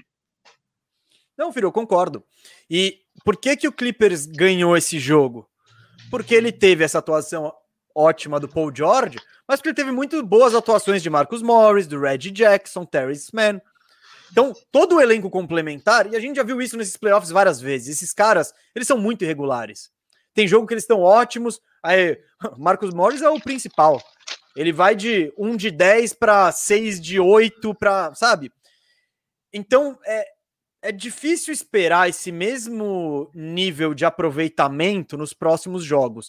E eu não sei é. da onde que sai essa vitória. E já tinha mas... tido no anterior, e eu tava achando assim, puta, é o fator casa. Jogador role player normalmente fica mais confortável jogando em casa, né? E daí quando é fora de casa fica um pouco mais difícil, a bola cai um pouco menos.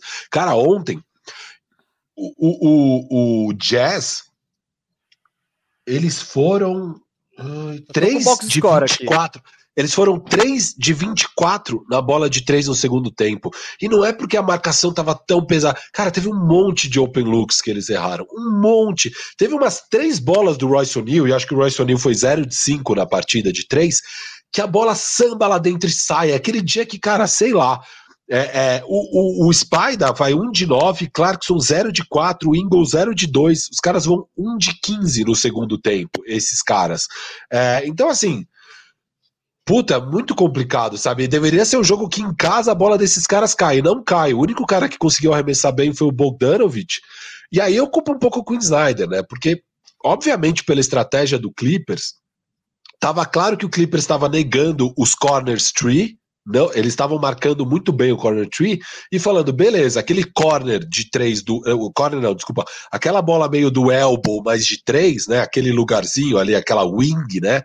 É, eu vou deixar vocês arremessarem, eu, eu, eu topo, eu topo esse risco, óbvio, não vai dar para marcar todas, ali eu topo. Só que ali, cara, quem deveria pegar aquela bola para arremessar é no mínimo o Bogdanovich. Só que direto tava o Royce O'Neal lá, sabe? É, então é eu acho o que. O Bogdanovich começou muito bem e a galera diminuiu a marcação nele. Não, também. tudo bem, mas cê, cê, porque assim, o que eles querem negar é o corner tree. Você tem que deixar o Royce O'Neal no corner tree. E daí, beleza, se você vai decidir negar e marcar perto o Bogdanovich naquele lugar mais difícil, vai sobrar o Royce O'Neal livre, mas no corner. Não o Royce O'Neal numa posição bem mais difícil arremessando de três, sabe? Eu acho que tem esses ajustes para fazer. E eu, outra coisa, no, na metade do quarto quarto, a defesa do Jazz começa a melhorar, e é justamente a hora que o Jazz fala, cara, para de fazer trocas, o, o, o Gobert sempre vai voltar pro garrafão, não vai mais ficar abrindo, porque ele estava sendo massacrado. E é o jeito que o Jazz meio que jogou o ano inteiro e deu certo. Eu não sei por que, que eles não estão fazendo isso. Beleza, o outro time tá indo small, pune ele, pega rebote ofensivo. Mas Cara, eu uma... é que. Mas o porém é o Gobert, ele não consegue punir no ataque. É, é, não, não, ele e, consegue isso no rebote lá ofensivo. no começo. Sim. Não, não, eu sei, ele consegue começo. no rebote ofensivo. Só que nem isso estava acontecendo. E, e, uma hora que o Jazz volta pro jogo, no terceiro quarto, é justamente uma hora que o Gobert pega três rebotes ofensivos e crava as três. Aí, aí fica em três pontos a diferença. Foi a hora que o Jazz conseguiu voltar, porque o arremesso do Jazz não estava caindo. Aí é, você tem que pegar rebote ofensivo, mas você tem que jogar do jeito que você joga. Confia no seu jogo, sabe? E os caras não estão. Fora várias desatenções. E aí tem aquele efeito bola de de neve, né? A bola começa a não cair na frente, o time se desorganiza também atrás. Teve dois lances ali absurdos que o cara tá completamente livre do Clippers. É, e não é que foi uma puta jogada e tal, é desatenção da defesa do, do, do Jazz. Então, assim, eu acho que tem vários ajustes para fazer. Eu acho que o Jazz tem que sempre manter o Gobert no garrafão. Não tem por que ficar fazendo ele sair. Deixa. Beleza, essa é a aposta do Clippers. Dobra a sua aposta. E eu acho que vai dar certo. Só que aí você cai no jogo do adversário de tirar o Gobert do garrafão, isso é uma loucura. Para mim é uma loucura completa. Enfim, eu, é, eu, acho que. Quando eu, quando eu. Fala, termina. Não, eu acho que assim, puta, foi assustador, mas é isso. O aproveitamento terrível do Jazz. É, eu acho que ainda dá pro Jazz virar a série, mas eu já não aposto mais contra o meu clipaço, porque assim, tá difícil apostar contra o clipaço, né? Você acha que o Clippers vai passar então? Cara, não, então, assim, ó, agora, agora se... tem, que, tem, tem que falar. Não. Quem você acha que, a, que passa?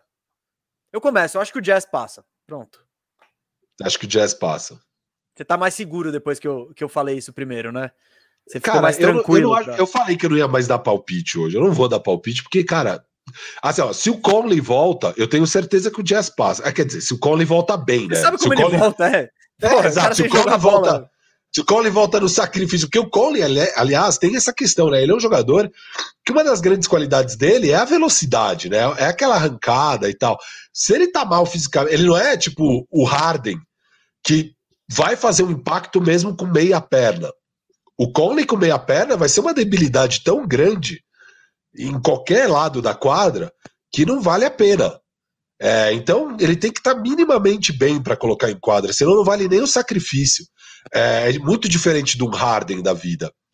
Ou mesmo o CP3, que sabe muito bem armar o time. O, o Cole, óbvio, sabe armar o time mas não é esse tipo de jogador, sabe? É, que com uma perna. Ele precisa das duas pernas, ele precisa ter bem fisicamente. Ele precisa das duas pernas. Bela, belas é, aspas, hein? Belas aspas. Porque tem jogador que não precisa das duas pernas. Tem jogador que com meia perna vai fazer mais que outros. O Cole vai precisar das duas pernas. E o Cole é um jogador, a gente viu quando ele rompeu, acho que foi o ACL, né? Que ele rompe o ligamento cruzado. É, ou, ou, é o Aquiles, puta, agora eu lembro, aquela lesão pesada que o Cole teve, teve, quando ele volta e ele não tá bem fisicamente, cara, ele não é nem sombra do mesmo jogador. Então, é, tem essa questão complexa do Conley. Não é porque o Conley voltar, provavelmente talvez vão colocar ele no sacrifício agora, é um jogo de eliminação. Não quer dizer que isso vai resolver as coisas também. O Mitchell tá claramente bichado. E aí é você torcer para a bola do Ingles, do Clarkson e do Bogdanovich cair. É, é muita coisa. É torcer para isso. Então, eu Pera, eu pera, é muita coisa, confiante. mas não esqueça que o outro, ca... o outro lado tá sem o melhor jogador. É, eu sei. Mas tem pelo menos o Paul George e tem o Red Jackson em grande fase, nosso Red Jackson. Não sei, então, cara. Esse é meu medo do Clippers, cara. Ontem é. deu tudo certo. Todo mundo meteu tudo, bola. Tudo. E isso não é sempre que acontece, principalmente não. nos playoffs. Então, eu não sei, eu não sei. Não, e o próprio Paul eu, George, eu mais Paul George é um no cara. Se é. o jogo tiver apertado, eu não confio nele ainda. Eu continuo não confiando nele a no jogo apertado. A gente sabe, Firo, a gente sabe. Vamos falar de um cara que ambos confiamos agora? Bora. Pra gente finalizar aqui, vamos falar do Chris Paul. Chris Paul está nas finais de conferência pela segunda vez na carreira. É, aos 35 anos, ele está com uma média nesses playoffs de 16 pontos, 4 rebotes, 9 assistências por jogo, 51% nos arremessos de quadra, 44% de 3 e 91% no lance livre. Aproveitamento absurdo. Vale lembrar que ele se machucou também na primeira rodada contra o Lakers. Então, cara, é incrível isso falei, né, já, vou repetir, ele teve uma boiada até agora, porque ele não pegou nenhum time que ele precisasse marcar ninguém nos playoffs. Mas esse feito, até agora, já é muito impressionante. Se ele chegar numa final e ser campeão aos 35 anos como um armador, é, eu acho que essa discussão ele vai passar muita gente indiscutivelmente nesse ranking dos melhores armadores aí de todos os tempos. Você, como é que, que você acha que tá em jogo para ele aí, Firu? E Cara... calma, para completar aqui. E o que, que ele precisa fazer? Tipo, você acha que ele já, já aumentou o legado dele só de chegar nas finais? Ou tem que chegar na final da NBA? Ou tem que ser campeão? Cara, eu acho que as pessoas são muito resultadistas, sabe? Você não, você não mede o, é, um jogador igual o Chris Paul, porque agora ele chegou na final com o Suns. Assim, eu não acho que muda. O que aconteceu até agora, para mim, não muda nada a história dele. É meio que o esperado. É, e, a mesma coisa, assim, a galera quer diminuir ele porque ele não foi para uma final de NBA. Cara, ele raras vezes esteve em condições, e uma vez que ele não estava em condição de chegar na final, né? Porque o, o, obviamente o Houston era pior do que o Golden State, eles abriram 3-2, e se não fosse a lesão, talvez ele fosse contra muitas odds negativas ali naquele confronto. Então, assim, é, é muito resultadismo, sabe? Eu, eu, não gosto de medir assim o impacto de um jogador. Você pega agora esse Suns, óbvio, ele elevou o patamar, elevou. Mas também as pessoas confundem o que, era o Suns, porque o Suns teve muito problema de, de lesão na temporada passada. O Suns não era tão ruim, eu falava disso quando a gente começou o bandejão, né, mesmo? Você lembra? Eu gostava daquele Suns. É um time que perdeu o Eiton por 25 jogos, depois teve lesões. O Aaron Baines, que substituía o, o, o Eiton, também se machucou. Aí teve muitas lesões do Kelly Oubre, que era importante naquele esquema. É, cara, assim, o time não, é, não foi o time durante a temporada, e aí é um time que termina a temporada 34-39. Eu acho que numa temporada normal, sem a suspensão do Eiton, sem as coisas, era um time que podia facilmente ter 40 vitórias. E aí, beleza, mesmo assim, eu não tô negando o impacto do Chris Paul, porque daí ele pega esse time, digamos, na minha concepção, o time que deveria ter 40 vitórias, e leva para 51. E é coisa pra caramba, e é o que ele faz sempre. Eu não quero de jeito nenhum diminuir o CP3. Ele faz isso sempre. Então, assim, é, eu só gosto de afirmar que o Suns era já um bom time. E, obviamente, melhorou pra caramba com o CP3. Tanto que eu, quando o Suns pega o CP3, eu cravo que eles vão pegar home court no Oeste, porque eu sei o tipo de impacto que o CP3 tem num time, eu sei o tipo de jogador que é o Chris Paul, e eu sei o quão bom já era o Suns. É, então, assim, cara, eu não tô surpreso, eu acho que ele fez o que ele tinha que fazer, aí chega nos playoffs Você pega o Lakers sem AD e com o LeBron machucado. Você tem que ganhar. Ganhou. É, depois você pega o, o, o Denver Nuggets sem o Jamal Murray. Você tem que ganhar. Ganhou. Só que isso aí também você não pode diminuir, tipo, porque tem times que deveriam ganhar, né, Milwaukee Bucks, e que não ganha. Então não é também tão simples. Você tá com oportunidade, você tem que ganhar. E, e, o próprio Paul George, eu tenho que elogiar ele aqui, porque ele tá com oportunidade. Ele tá pegando um jazz desmantelado do outro lado, sem, sem o, o, o backcourt, basicamente, e tá ganhando. É o que você tem que fazer. Você não é o Paul George, você não é considerado uma super estrela da liga. Parabéns, cara. Bela atuação. É, é isso que tem que fazer. É, e o Chris Paul fez o que ele tinha que fazer. Então eu não acho que. Não, não tem nenhum feito heróico. Óbvio que ele tá jogando muito, mas ele sempre jogou muito. Então, sei calma. lá, sabe? Eu, eu, acho que tem muito resultadismo, mas óbvio, ganhar um título é um negócio que muda o patamar de qualquer jogador. É um título, cara. E é muito difícil ganhar um título da NBA. E você tem que estar tá lá, sabe? Você tem que aproveitar as oportunidades. O, o Kawhi em Toronto aproveitou as oportunidades. É, a oportunidade apareceu. Você não vai culpar o cara por ter aparecido a oportunidade. Ele conseguiu ganhar aquele jogo 7 de Filadélfia. Ele podia não estar tá lá. É, chegou na final com, com, o Golden State Warriors desmantelado e não vacilou também. Porque dava para perder também. Sei lá. Mas ganhou. Então, e eu acho que o Chris Paul tá fazendo isso, tá aproveitando. Ele vai pegar agora uma final de conferência, ou sem Kawhi de um lado, ou provavelmente com backcourt, se tiver os dois, vão estar tá meia boca. É, o, o, o, o Mitchell não vai se recuperar nesses playoffs. Ele vai até o fim da trajetória do Utah baleado. O Conley vai voltar do sacrifício. Então, assim, tá positivo. O que, que eu espero dele é que ele aproveite a situação. E ele tá aproveitando. Eu acho que o Suns chega na final e do outro lado, a não ser que você vai pegar um Nets recuperado aí de pelo menos uma das estrelas, os outros cenários são bem favoráveis, bem favoráveis. Então assim, tá conspirando para o CP3 ser campeão. Mas agora ele está no, no Safety Protocols, é, no protocolo de saúde da liga, ele testou positivo para Covid, ele já foi Posso? vacinado. Ah, tá, isso que eu queria falar. É isso que eu queria. Ele já ele foi vacinado. Ele foi vacinado em fevereiro, acho. Não sei, ninguém sabe qual a situação. Estão falando que o fato dele ter sido vacinado e tá falando que é por tempo indeterminado é até uma boa notícia, porque às vezes podiam soltar a notícia já de duas semanas fora. O indeterminado é porque talvez dê tempo de voltar. Dizem que série... quando você toma vacina, o, e, isso acontece, o seu período de molho é mais curto, porque querendo não estar imunizado tal. É. Então, assim, cara, é... sei lá se ele já começa a série, sei lá se aqui também vai para jogo 7, ele tem que estar tá torcendo muito para o Jazz ganhar o jogo amanhã para ir para jogo 7 e ter mais tempo de recuperação. É... Cara, mas tá bom o cenário para o CP3, né? Tá bom, mas é, eu acho que eu, eu, concordo que ganhar um título é uma coisa muito grande. E aí sim muda o patamar, porque, cara, mais porque daí cala a boca desse monte de gente idiota que te diminui só porque você não ganhou um título. Isso acontece. Porque não dá para diminuir o CP3. Eu acho que você tem que diminuir uma pessoa para não ganhar o título quando ele estava em situação de ganhar e pipocou. Isso nunca aconteceu na carreira do CP3. Beleza, o ele, CP3 ele já teve derrotas ali, é, teve principalmente no Clippers. É, teve aquele 3 ele teve. Sim. Então não é que tá, ele é totalmente uma. ele passou tá, tá. ileso. Tá. Teve uma. Eu acho que aquele 3-1 que o Clippers detona é, é, é, a, é a vez. Só que ali ainda era a semifinal de conferência, né? Sim, sim, mas ele, ele teve as chances dele e não.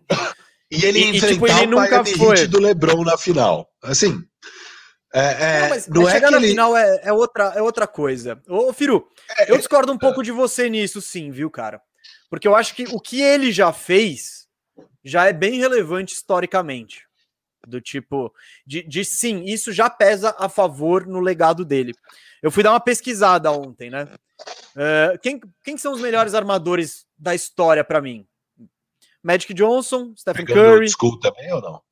Pegando old school. Ah, não, não, não vou no Oscar Robertson, vai. Eu vou do Magic do frente. Johnson, do Magic Johnson pra frente. Magic tá. pra frente. Magic Johnson, Stephen Curry, Isaiah Thomas. Não tá em ordem, tá? Talvez até esteja, mas enfim. Steve ah. Nash, Jason Kidd e John Stockton. E Damian Lillard, ah. eu coloco aqui. Acho que é isso, né? É, Fui ver a idade. Sim, fui ver o que, que eles estavam fazendo com 35 anos da vida, né? Porque essa é a idade do Chris Paul. O Magic Johnson já estava aposentado. Ele chega a tentar retornar com 36, mas o Lakers nem pega playoffs, enfim, já é, não, não rola. Curry tem 33. O Isaiah Thomas estava aposentado. Os últimos playoffs dele foram com 30 anos. Mas o Isaiah Thomas eu ponho ele muito em cima. Você vai falar do resultadismo? São dois títulos entre Lakers e Celtics e Bulls. É, tipo, o peso disso é absurdo, sendo o melhor jogador.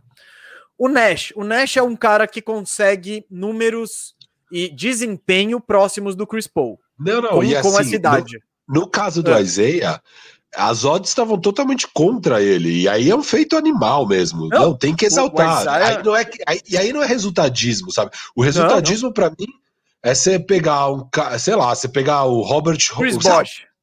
é, o Chris Bosch e falar, não, ele é top porque ele ganhou dois títulos. Com... Não, sabe? Não. É... Era bom, mas, mas o Chris Bosch era bom. Mas, enfim, vamos lá, deixa eu. Sim, não. Então, ele é então, subestimado. O, o Chris sim, Bosch é subestimado. Sim. O Nash, por exemplo, falando aqui, com 35 anos, ele chegou nas finais de conferência. Foi o ano que eles perderam para o Lakers em 2010, com uma média de 18-10. O Chris Paul tem 16-9. Então, beleza. E, esse dá para dizer que com essa idade ele entregou. O último jogo o de playoffs do Nash foi com 38. Então, o Kid com 36 anos, campeão. Com 35 né? anos, com 35 anos, as médias dele nos playoffs eram 11-6-6. Quando ele foi campeão, ele tinha 37 anos, mas as, e as médias dele eram 9, 4 rebotes, 7 assistências. O Kid era claramente um role player. E o Chris Paul, é, para mim, ele é o jogador mais importante do Suns. Eu não... É, eu não acho, eu acho que é o Booker, mas eu acho que o CP3 tá quase no mesmo nível de importância, é. assim, é, é bizarro. Eu, assim. entendo não, a discordância, eu, mas eu, é, eu acho. Eu concordo que... com você que é diferente do papel que o Kid tinha naquele Dallas, obviamente total, é diferente. Total. E o último jogo de playoffs do Kid foram com 30, foi com 39 anos, mas aí ele já tava. E aí eu vou pro Stockton. Stockton, com 35 anos, foi o ano que ele chegou na final da NBA. Mas também com uma média de 11 pontos, 3 rebotes, 8 assistências. Era importante, mas a estrela do time era o Karl Malone. O último jogo de playoffs dele foi com 40 anos. O que eu quero dizer? É muito difícil você chegar numa final de conferência, você desempenhar bem assim nos playoffs, sendo um armador baixinho com essa idade. Então, eu acho que tem que ser muito valorizado isso do Chris Paul. Tem que é, tá servindo para mostrar o, como esse cara é especial, como é, ele é longevo, porque com essa idade, o único cara capaz de ser a estrela de um time e ter relativos e ter um sucesso igual ao que o Chris Paul teve foi o Steve Nash. Então, e o Nash a gente sabe como terminou a carreira, pouco depois ali ele se machucou, nunca mais foi o mesmo.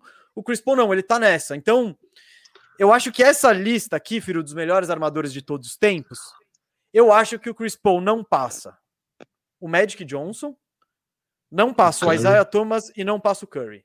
O resto. Ainda pode que... passar. Não, se, se, se, já não passou, Firu, tá? Só não, porque... eu, eu concordo com você, e assim, e, e eu ia trazer esse ponto mesmo, porque é, é uma notícia sensacional para o Phoenix Suns, né? Que deu um baita do all-in no Chris Paul. E ali o que mais se comentava é tipo, puta, ele não tá muito velho para um all-in, sabe? Sim, foi o que a gente. Eu falei isso, Firu, que você nunca, falou. E... Nunca um baixinho teve uma temporada, teve é. essa durabilidade, é sem precedentes. Eu, eu achava arriscado, mas achava legal, achava bom, não, porque, não. cara, o time Firu, eu não achei ruim a troca, eu achei arriscado. Não, não, mas, sei, tipo... sei, sei, sei. É, não, assim, Estamos é entendível achar arriscado, é, é, arriscado. Só que a boa notícia é que o risco deu certo, porque, cara, olha o Chris Paul. Não parece que ele vai piorar muito nos próximos dois anos. Talvez daqui cara, três calma, anos. Calma, mas. Não, meu, não é... tirando lesão, assim. Então, mas é isso. É, você tá muito mais suscetível. Mas ele joga cadenciado, ele é inteligente. Tipo, cara. Mas, o ombro também, eu não é, sei. Tipo, bem, sim, assim, ele, não, ele, ele não é o Westbrook, que tá o Jamoran, que dá dois passos e tenta cravar ele não é aquele armador que caiu numa decadência física e o jogo era tão dependente do físico, ou minimamente dependente do físico, sim, que já sim, era. O Chris Paul não é dependente é, de físico, porque ele é tão inteligente, ele, ele lê tão bem o jogo, que Cara, se ele tiver lento, se ele tiver, sabe, se, se digamos que decaia o físico dele, tipo, ele apodreça, ele vai continuar sendo impactante. Porque ele é muito inteligente. Vai continuar em quadra, sim, impactante. Ele tipo... vai continuar em quadra. É, não. Vai diminuir o impacto? Óbvio, qualquer jogador que perde o físico diminui o impacto. Mas tem jogador que não consegue ficar em quadra, tem jogador que consegue ainda te dar vitórias. Eu acho que o Chris Paul, ele tá. Olhando ele hoje, e óbvio, isso daqui dois anos pode parecer um absurdo, pode parecer que não é nada disso. Mas eu acho que daqui dois anos ele vai continuar ajudando o time a conquistar vitórias. Isso é ótimo para o Phoenix Suns, que deu um all-in num cara de 35 anos. Ô, Firu, é uma... a gente falou, a gente né, ficou. Cara, o Chris Paul vai pegar com certeza a opção de contrato dele, porque ele tem uma player option agora de 40 milhões, 45. Então, se ele quiser, ele permanece no Suns por um ano e mais 45. Mas o que parece é que eu acho que ele vai negar essa opção, que ninguém acreditava. Eu acho que, que ele nega e renova no Suns. Eu acho Sim, que mas por mais longo, tipo 3 por 90, isso. 3 por 100. É, é, eu acho que faz um contrato de 3 anos aí de 100 milhões por aí. É, e puta, maravilha. É isso que tem que fazer. Sim. Ele Ô, merece. Firu, Firu, outra coisa que eu queria destacar aqui é uma discussão que a gente sempre tem aqui, que é daquela do armador puro, do, do point guard que, que exerce essa função do armador que é organizar o time, envolver os companheiros, que essa é a principal preocupação. E, e eu acho que ele, é, com essas características assim, ele é o último da espécie. Porque eu, eu tava pensando muito nesse dia. Cara, hoje em dia é impossível você ser baixinho e jogar sem arremessar. Se você não tiver arremesso, você não tem chance de, ser, de ter sucesso, certo? Olha o Campazzo aí, que ele é muito bom, mas ele é baixinho, não sabe arremessar, não vai longe. É, então, quem vai ter sucesso nessa posição de armador, eu acho, tipo os moleques, são os moleques que metem bola. E aquela coisa, o moleque mete bola e vai treinando, treinando, treinando. Pô, se ele ficar bom, qual que é a primeira opção dele? É chutar. É o Damian Lillard, é o Stephen Curry. Então, eu acho que por causa disso, e, e, eu considero ambos, o Lillard e o Curry, como armadores armadores. Eles são point guards, entram na discussão, tal. Mas essa essência da posição, eu acho que tá meio sendo perdida. E eu acho que você só tem dois não só dois caras, mas dois caras me chamam a atenção para tentar manter esse legado, Firu. O Lamelo, Lamelo Ball, só que o Lamelo, a questão dele é, ele não arremessa é bem. E não é, não, mas tipo, ele tem essa essência de estou pensando nos meus companheiros pequeno, mas isso, primeiro, isso. mas é porque também. ele é, ah, tá, mas nenhum deles, eu tô pensando em grandeza, né? O Lonzo, vamos lá. Outro patamar. E o. Ah, Óbvio que ele não vai ser um CP3, não, não. Não, não vai. Jamais. Mas assim, é... não, é que você. É... Bom, acaba só falar o, o, outro. Isso, não, acaba o outro é o Luca. O... E o Luca, sim, ele tem o arremesso, ele tem esse. Porque o Lamelo, ele talvez envolva os caras, por quê? Porque é a melhor opção mesmo. É melhor do que ele tentar um arremesso de três. O Luca não. O Luca, ele. E por mais que ele concentre tanto a bola no jogo, tipo, ele passa menos, mas eu vejo ele com esse com esse gene da distribuição assim de bola, de organização, enfim. Mas nenhum Cara, deles eu é acho que assim, falando falando em distribuição e organização, sem dúvida Luke e Trey Young são dois caras que conseguem organizar muito bem o time, que são bons, ótimos armadores, uma leitura de jogo Firo. absurda. Só o Trey Young? Então, mas o Trey Young, ele, ele entra no, no, no, modo Curry, acho. Não, calma, calma. Eu tô falando duas coisas diferentes aqui. É, é, então, assim, falar de caras que podem armar muito. Agora, falar da espécie, armador purinho, né? Que é aquele cara que. Ah, cara, a bola 80%, até o meio, 80% solta. do papel dele é organizar o time. É, se ele for fazer cesta, é 20% do papel dele. E é óbvio, é bom que. Vai ser cada vez mais raro, porque o jogo evoluiu e, tipo, você pega um Luca, que é provavelmente o melhor armador dessa nova geração, o cara também é um scorer. E aí, óbvio que você vai preferir ter um, um armador barra scorer do que cara que é só armador. É, o Trey Young, ele é até mais puro armador, só que ele começou a arremessar na metade do rookie year dele.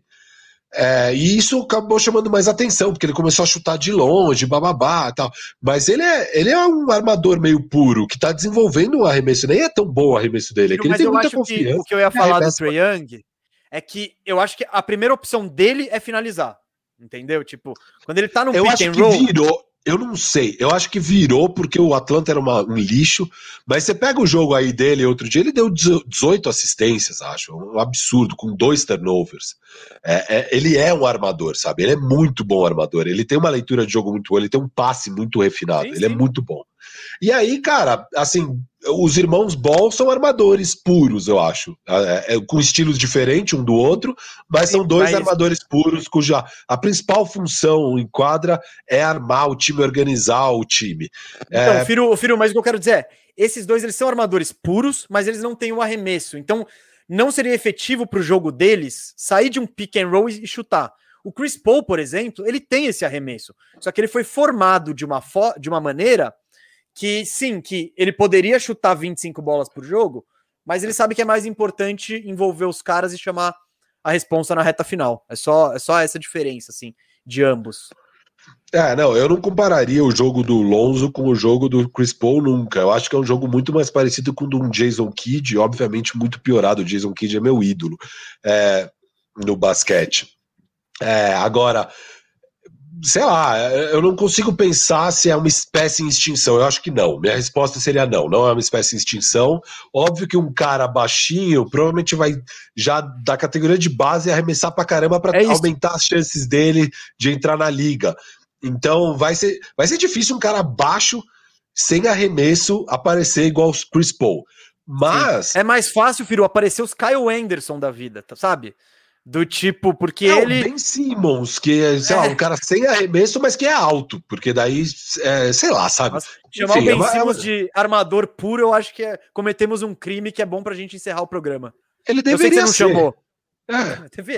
ele deveria meter lance livre também, né? É, deveria muita coisa, né, Ben Simmons, seu pé de rato desgraçado. Dá tchau Bom, aí pra galera aí, Firu. É isso, acho que hoje eu fui menos polêmico, talvez vão me massacrar só ali no Paul George, né? Que a galera tem um amor incondicional pelo Paul George, que eu entendo. Afinal, ele é agora a grande estrela do meu clipaço, que eu tô torcendo aí bravamente pro clipaço. Galera, obrigado, obrigado a todo mundo que virou membro. É, obrigado, pô, obrigado por tudo, gente. Animal, muito bom programa, espero que vocês tenham curtido. Amanhã, às três da tarde, estamos na Twitch fazendo, arrumando, a, arrumando o leicão. O meu leicão, que espero que tenha o sucesso do clipaço esse ano. O Lakers o que o Firu já falou que é campeão do ano que vem. No começo do ainda programa, mais, vale lembrar. Ainda mais se o Pelinka assistiu Arrumando a Casa de Amanhã. Aí vai aumentar as chances. Você mandou DM para ele já? Vou mandar. Eu vou mandar de verdade. Mandar. Manda, manda. Ele, ele, é muito fluente em português, ele vai adorar. É, bom, Firo, valeu, valeu todos que estão nos acompanhando até agora, que acompanharam, que contribuíram, que viraram membros e também os que só vieram aqui dar uma moral e nos assistir. Todo mundo é muito importante para esse crescimento muito. aí do Bandejão e do canal Bandeja. Só para encerrar, o Firo já deu o recado, eu reforço amanhã, três da tarde, na Twitch, arrumando a casa, nosso novo quadro que chegou para ficar. E na terça-feira, gente, terça-feira, 9h20, presta atenção, é no Instagram. No Instagram, tá? Vamos fazer uma live no Instagram acompanhando a loteria, a definição do posicionamento do draft. Eu, torcedor do Orlando Magic, tô muito na expectativa e acho que vai ser bem legal. Galera, quem entrou valeu... no bandwagon aí gosta do Golden State Warriors, não perca, porque isso vai definir o futuro do Golden State Warriors. E os sofredores é... de Minnesota, os sofredores foi, de Minnesota... Foi muito você foi muito trágico agora. Não vai definir. O... Pode melhorar muito o futuro. É, acho que vai definir que o futuro o do Minnesota. É, o do Minnesota mais do Minnesota do vai. É. Mas mete o bait aqui, mesa. Vamos lá. Pô, cara, eu, eu, eu, Tá bom, é isso. Torcedor do Golden State, não perca. Sua franquia será definida na terça-feira. Esteja conosco. Instagram, gente. Ao vivo, Lottery. Vai ser. Eu não sei se é bandejão, se é live. A gente não tem não tem nome, mas estaremos lá ao vivo. Muito obrigado a todos. Guto, monstro sagrado, valeu aí pela, por pilotar aí a máquina. E... Estouramos, mas quando que não estouramos? E vamos Estouramos só dois minutos, vai. Só dois minutos tá bom. Nem, nem é estouro, isso aí é educação. Então vamos lá. A gente não pode ser sem dar tchau. Falou, galera. Tchau. Falou, valeu.